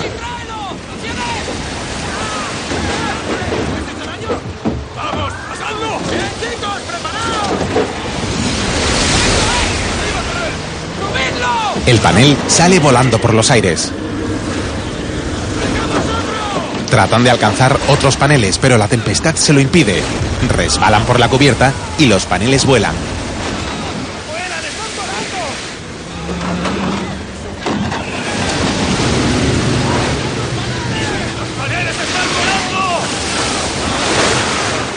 Mientras, el helicóptero se está quedando sin combustible sobre el mar enfurecido.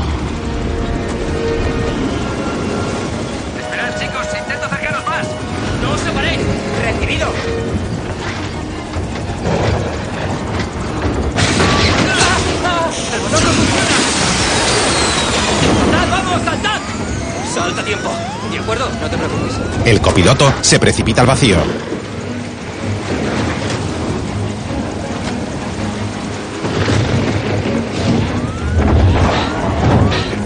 ¡Vamos, Johnsi, salta! Un segundo hombre salta al agua. ¡Oye, te toca a ti! ¡Espera, espera! El helicóptero vuela tan bajo que una ola lo alcanza.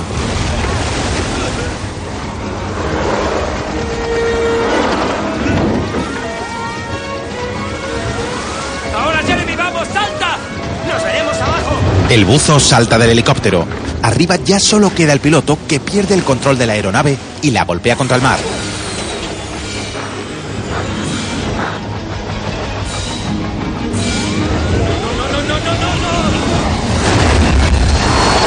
Con habilidad remonta el vuelo, pero antes de tener tiempo para saltar, otra gran ola le alcanza y el helicóptero cae al mar para luego sumergirse inexorablemente.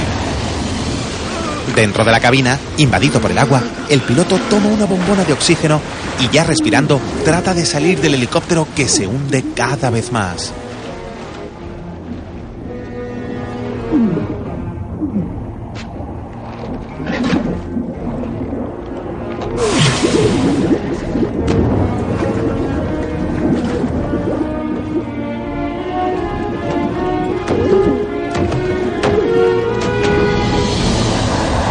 Conseguir salir, presenciamos cómo el piloto, dentro del helicóptero, se hunde en las profundidades del océano. De pronto, unos flotadores se activan y el hombre, in extremis, sale a la superficie.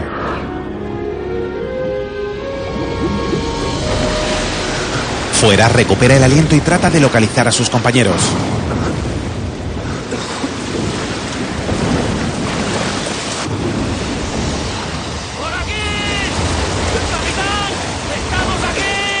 Nada hacia ellos, que son solo dos.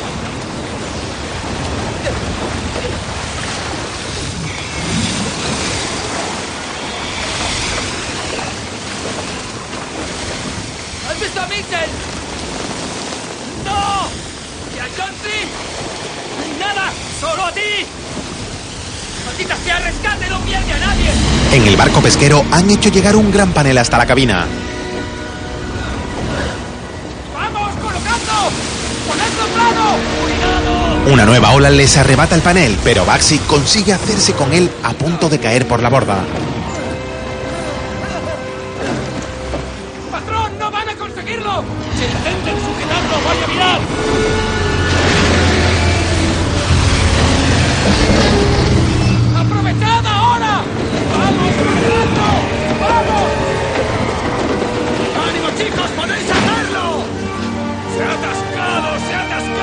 Han colocado el panel en el ventanal, pero los anclajes no ceden.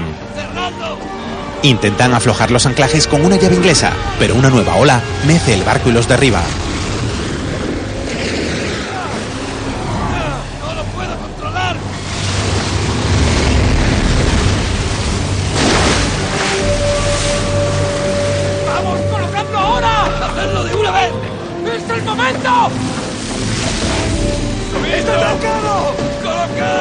Murph consigue que el tornillo del anclaje ceda. ¡Está flojo! ¡Está flojo! Cuando van a colocarlo, un golpe de viento se lleva el panel y con él caen por la borda Sully y Baxi.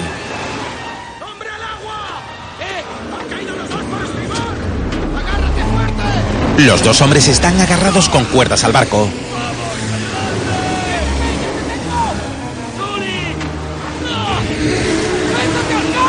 Tratan de subirlos, pero de pronto la cuerda de Baxi se suelta y el hombre se aleja mar adentro.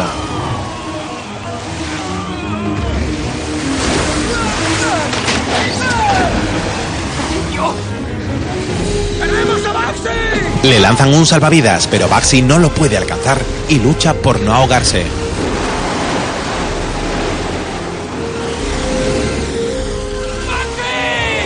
Desesperado, Bobby toma un garfio y se dirige a la proa para tratar de alcanzar a su compañero.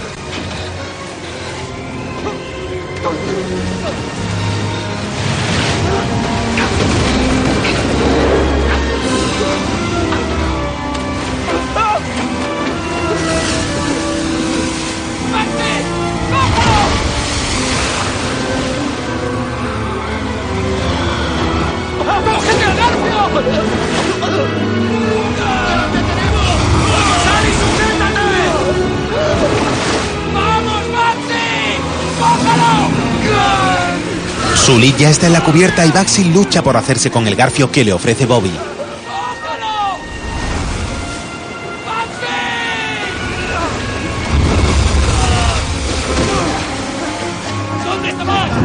Finalmente, el hombre consigue agarrar el garfio y Bobby tira de él hasta agarrarlo y subirlo al barco.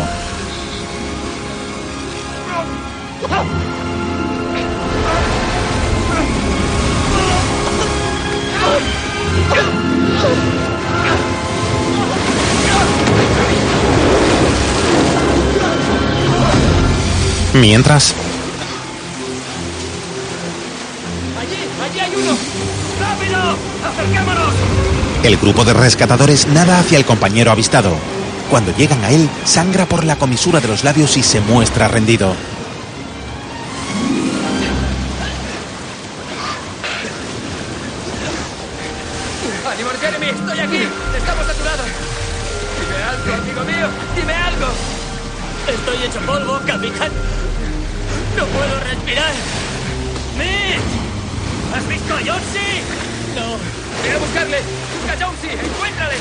El Andrea Gale todos llegan junto a Billy que maneja el timón y se sientan en el suelo derrotados.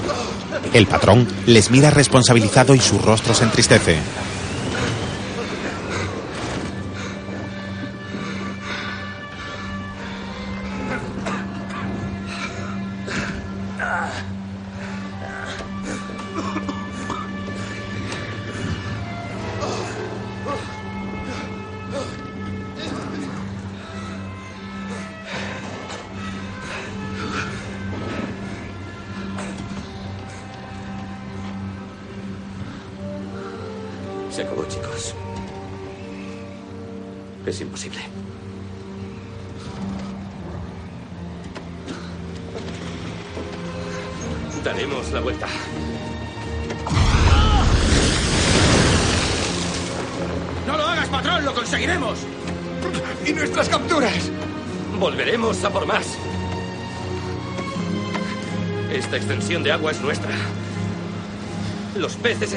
Para el Andrea Gate.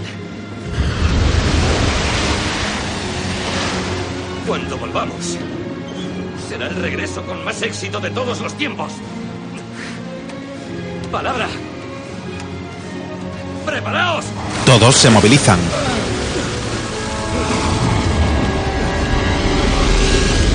Mientras, el jefe de Billy y dueño del Andrea Gale llega al bar y camina afectado hasta la barra. Todos le observan con cara de circunstancias.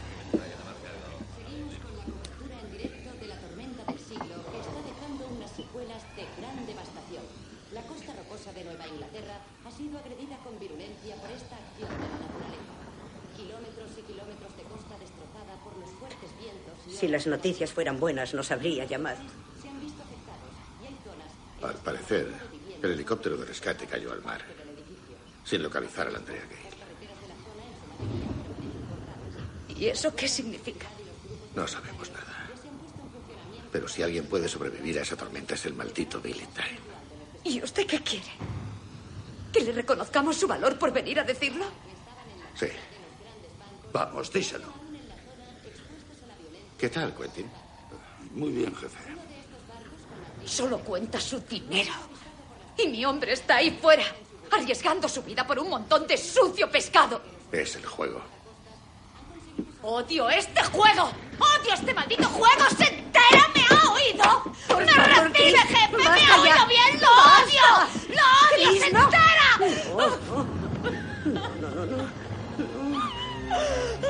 Mientras,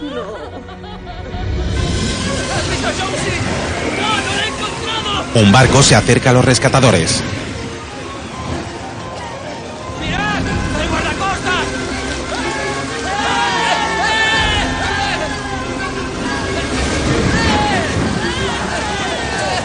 ¡Preparen la red de carga! ¡Está dispuesta, señor!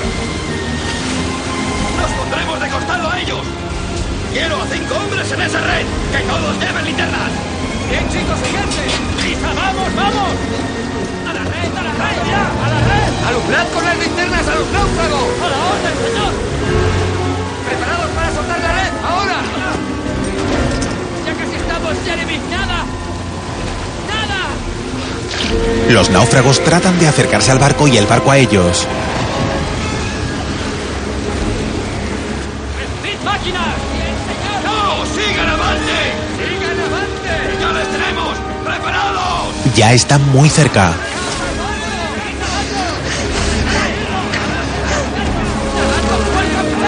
Los últimos metros se les hacen eternos hasta que alcanzan las redes.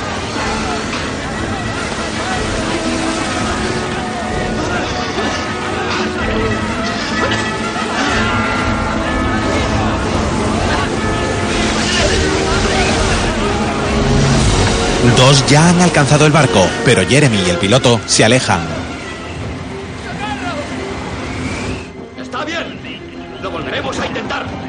No pueden acercarse, iremos hasta ellos. Nos balancearemos con las olas y nos acercarán. ¿De costado, capitán? ¿No es demasiado peligroso? Tiene que haber otro modo. No dejaré que se ahoguen esos chicos. Cada vez están más lejos. Mientras, el Andrea Gale escala olas gigantescas. Billy y Bobby están a los mandos.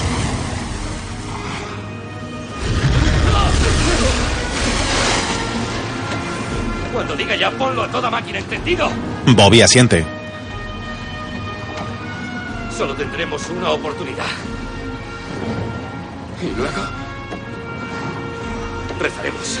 En el camarote, los demás observan aterrados y con resignación cómo el agua inunda la estancia.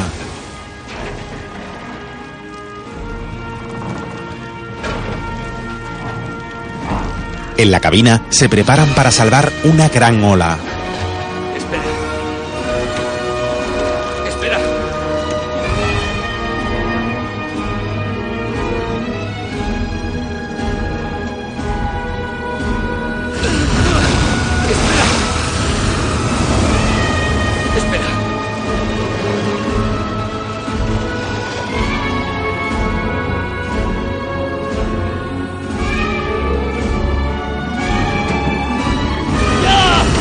Bobby empuja una palanca hacia el fondo y el barco comienza a trepar la marejada de olas gigantes que tiene ante sí.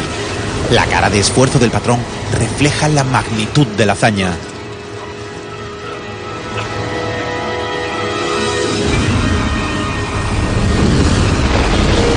El barco se eleva y luego baja con una gran violencia. En el valle de una ola la nave se vuelca, pero Billy consigue remontar y alcanzar la horizontalidad nuevamente. Luego se precipita hasta otra y choca frontalmente con ella, anegándose toda la cubierta.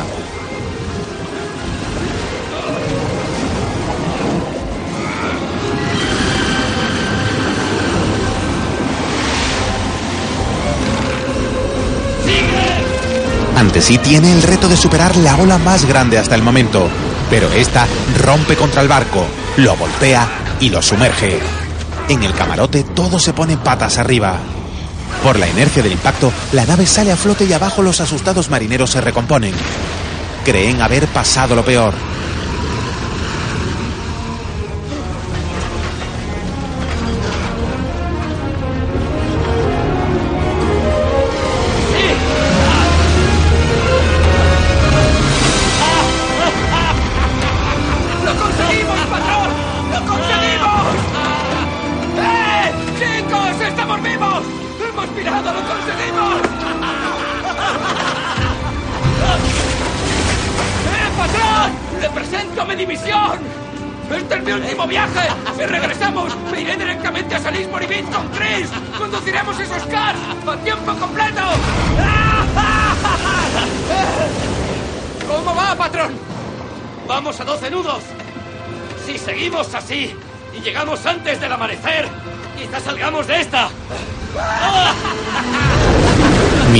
El barco de la Guardia Costera trata de acercarse a los dos náufragos. ¡Están mirando, Jeremy! No voy a conseguirlo, capitán. ¡Sálvate tú! No, de eso nada, Jer. ¡Nos salvamos todos! No pienso dejarte aquí, Jer. Tenemos una sola oportunidad de sujetarnos a las redes. ¿Recibido? Está bien. El barco de salvamento se acerca y dentro el capitán da órdenes.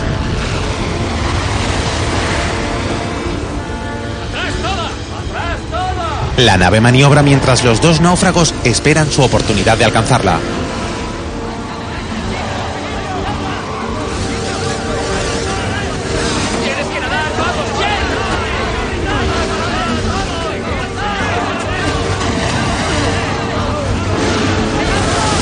Por fin alcanzan las redes del barco, pero la enorme nave se tambalea y los dos hombres caen nuevamente al agua.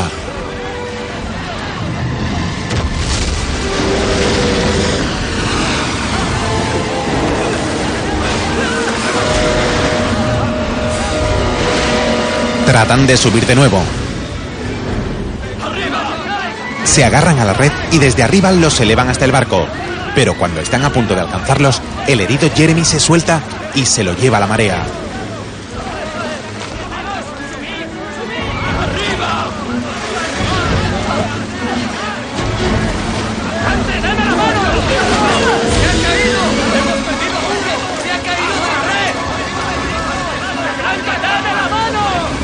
El piloto, que tiene la salvación a su alcance, decide lanzarse al agua a rescatar a su compañero. Tras alcanzarlo, vuelve a nadar hasta las redes tirando de Jeremy.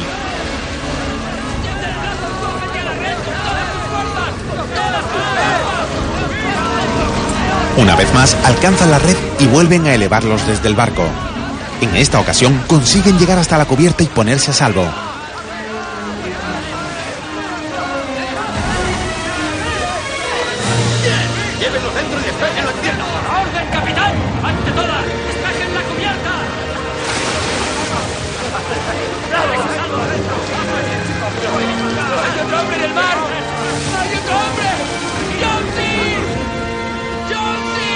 El piloto se asoma desolado al pasamanos de protección del barco y lamenta que el mar se haya tragado a su compañero. Mientras, el Andrea Gale prosigue su marcha entre olas descomunales. Billy y Bobby continúan en la cabina capeando el temporal.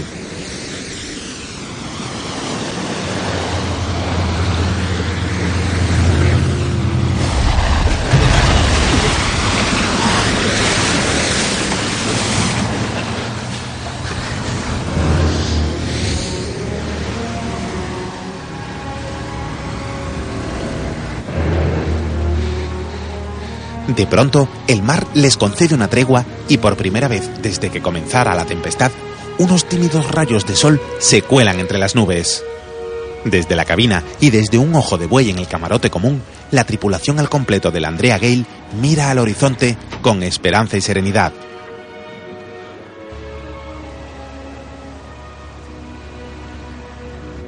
Patrón, lo conseguiremos. Billy sigue contemplando el horizonte sin encontrar respuesta.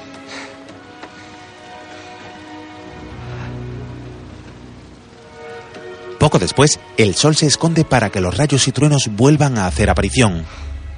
Los marineros dejan de mirar por la ventana para mirarse con incertidumbre. En el rostro del patrón desaparece la esperanza y vuelve la desolación.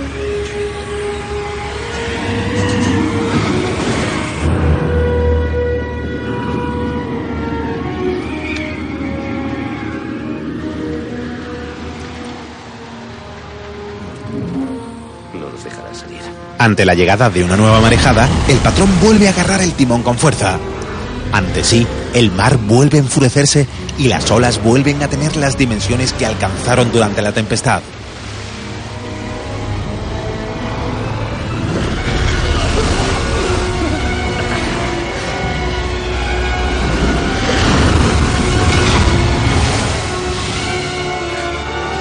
Con el rostro desencajado, Bobby descubre ante sí la mayor ola que se pueda imaginar.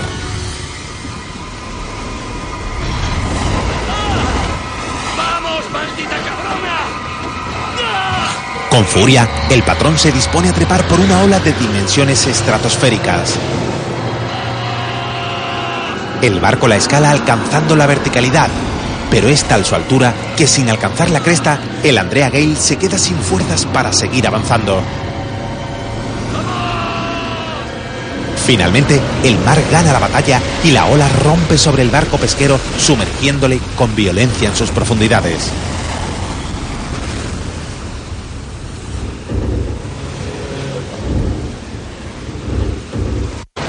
En el camarote, los marineros tratan de escapar mientras el agua inunda la estancia.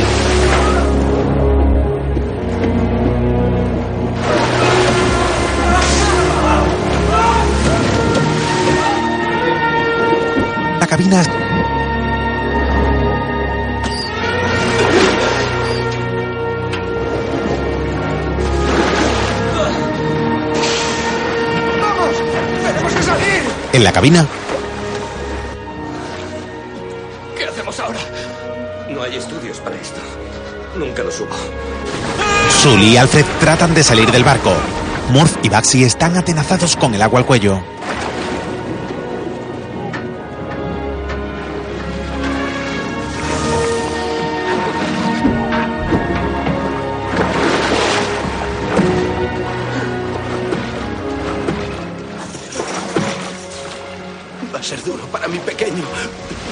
Una última bocanada de aire. Mientras, Sully ha alcanzado la sala de máquinas y mientras el agua lo va cubriendo, parece aceptar que se aproxima a su final. En la cabina,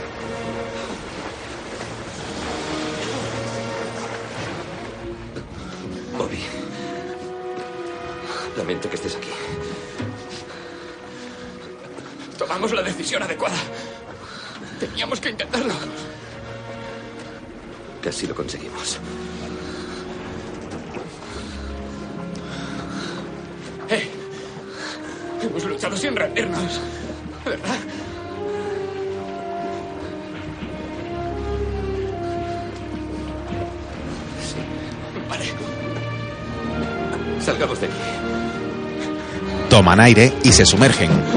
Buceando llegan hasta una apertura en la cabina. Bobby es el primero en salir y cuando llega el turno del patrón, se detiene y se queda observando al muchacho. Bobby se gira y lo mira con dramatismo. Finalmente, Billy se introduce de nuevo en la cabina. Ha decidido morir en su barco.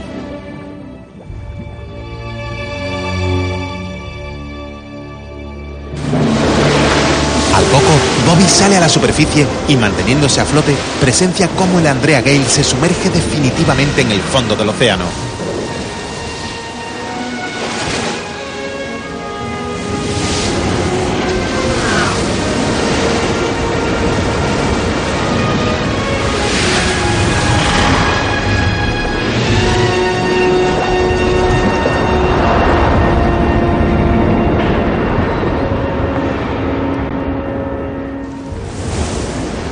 Momentos después, Bobby mira al cielo con melancolía antes de perderse en la inmensidad del mar.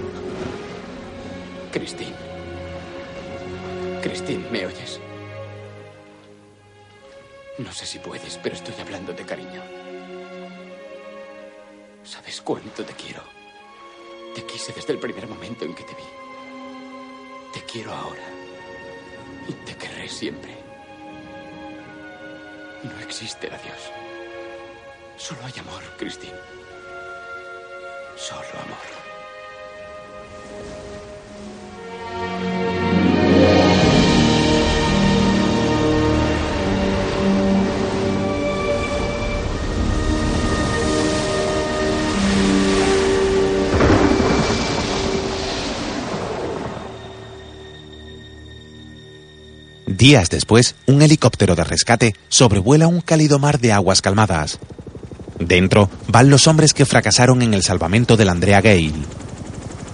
Ha sido una semana de interminables vuelos que han aunado los esfuerzos de media docena de estaciones de rescate aéreo del noreste del país.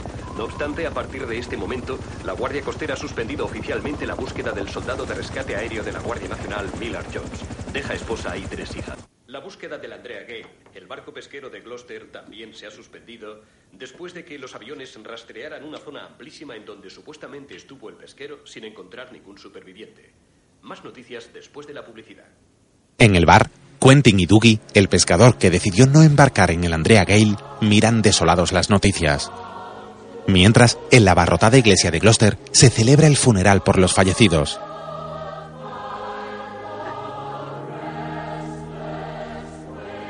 Las primeras bancas están ocupadas por los familiares y amigos más cercanos a los tripulantes del barco hundido.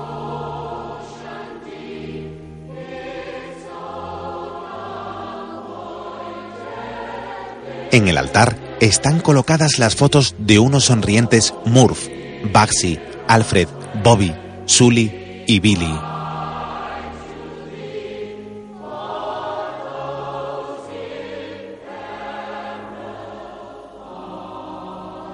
Toman la palabra Linda. Conocí a Billy Tyne. No conocía muy bien a su tripulación. Pero cualquiera que haya navegado con él se enriquecería con la experiencia. Robert Shadford, Dale Murphy, Michael Moran, David Sullivan, Alfred Pierre. Al fin descansáis, pescadores, entre suaves vientos y aguas tranquilas. Para los que dejáis atrás, la tumba sin inscripción que sirve de hogar a los que perdemos en el mar no nos consuela. Nos impide visitaros. No tenemos una lápida donde depositar un ramo de flores. Únicamente podemos visitaros en nuestros corazones o en nuestros sueños.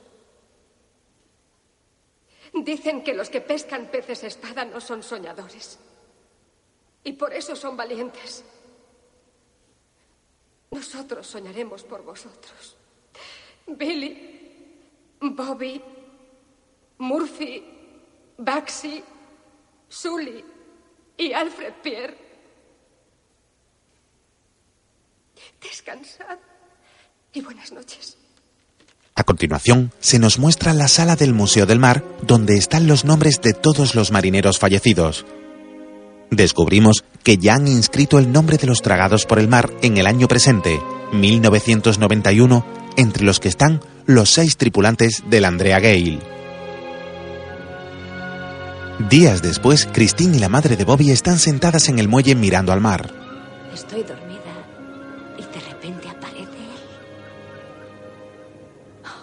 su sonrisa.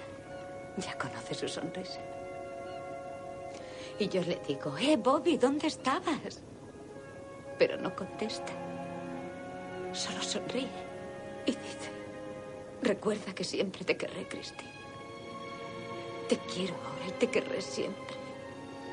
No existe el adiós, solo el amor. Luego desaparece. Pero se va feliz para que yo sepa que se encuentra bien. Completamente bien.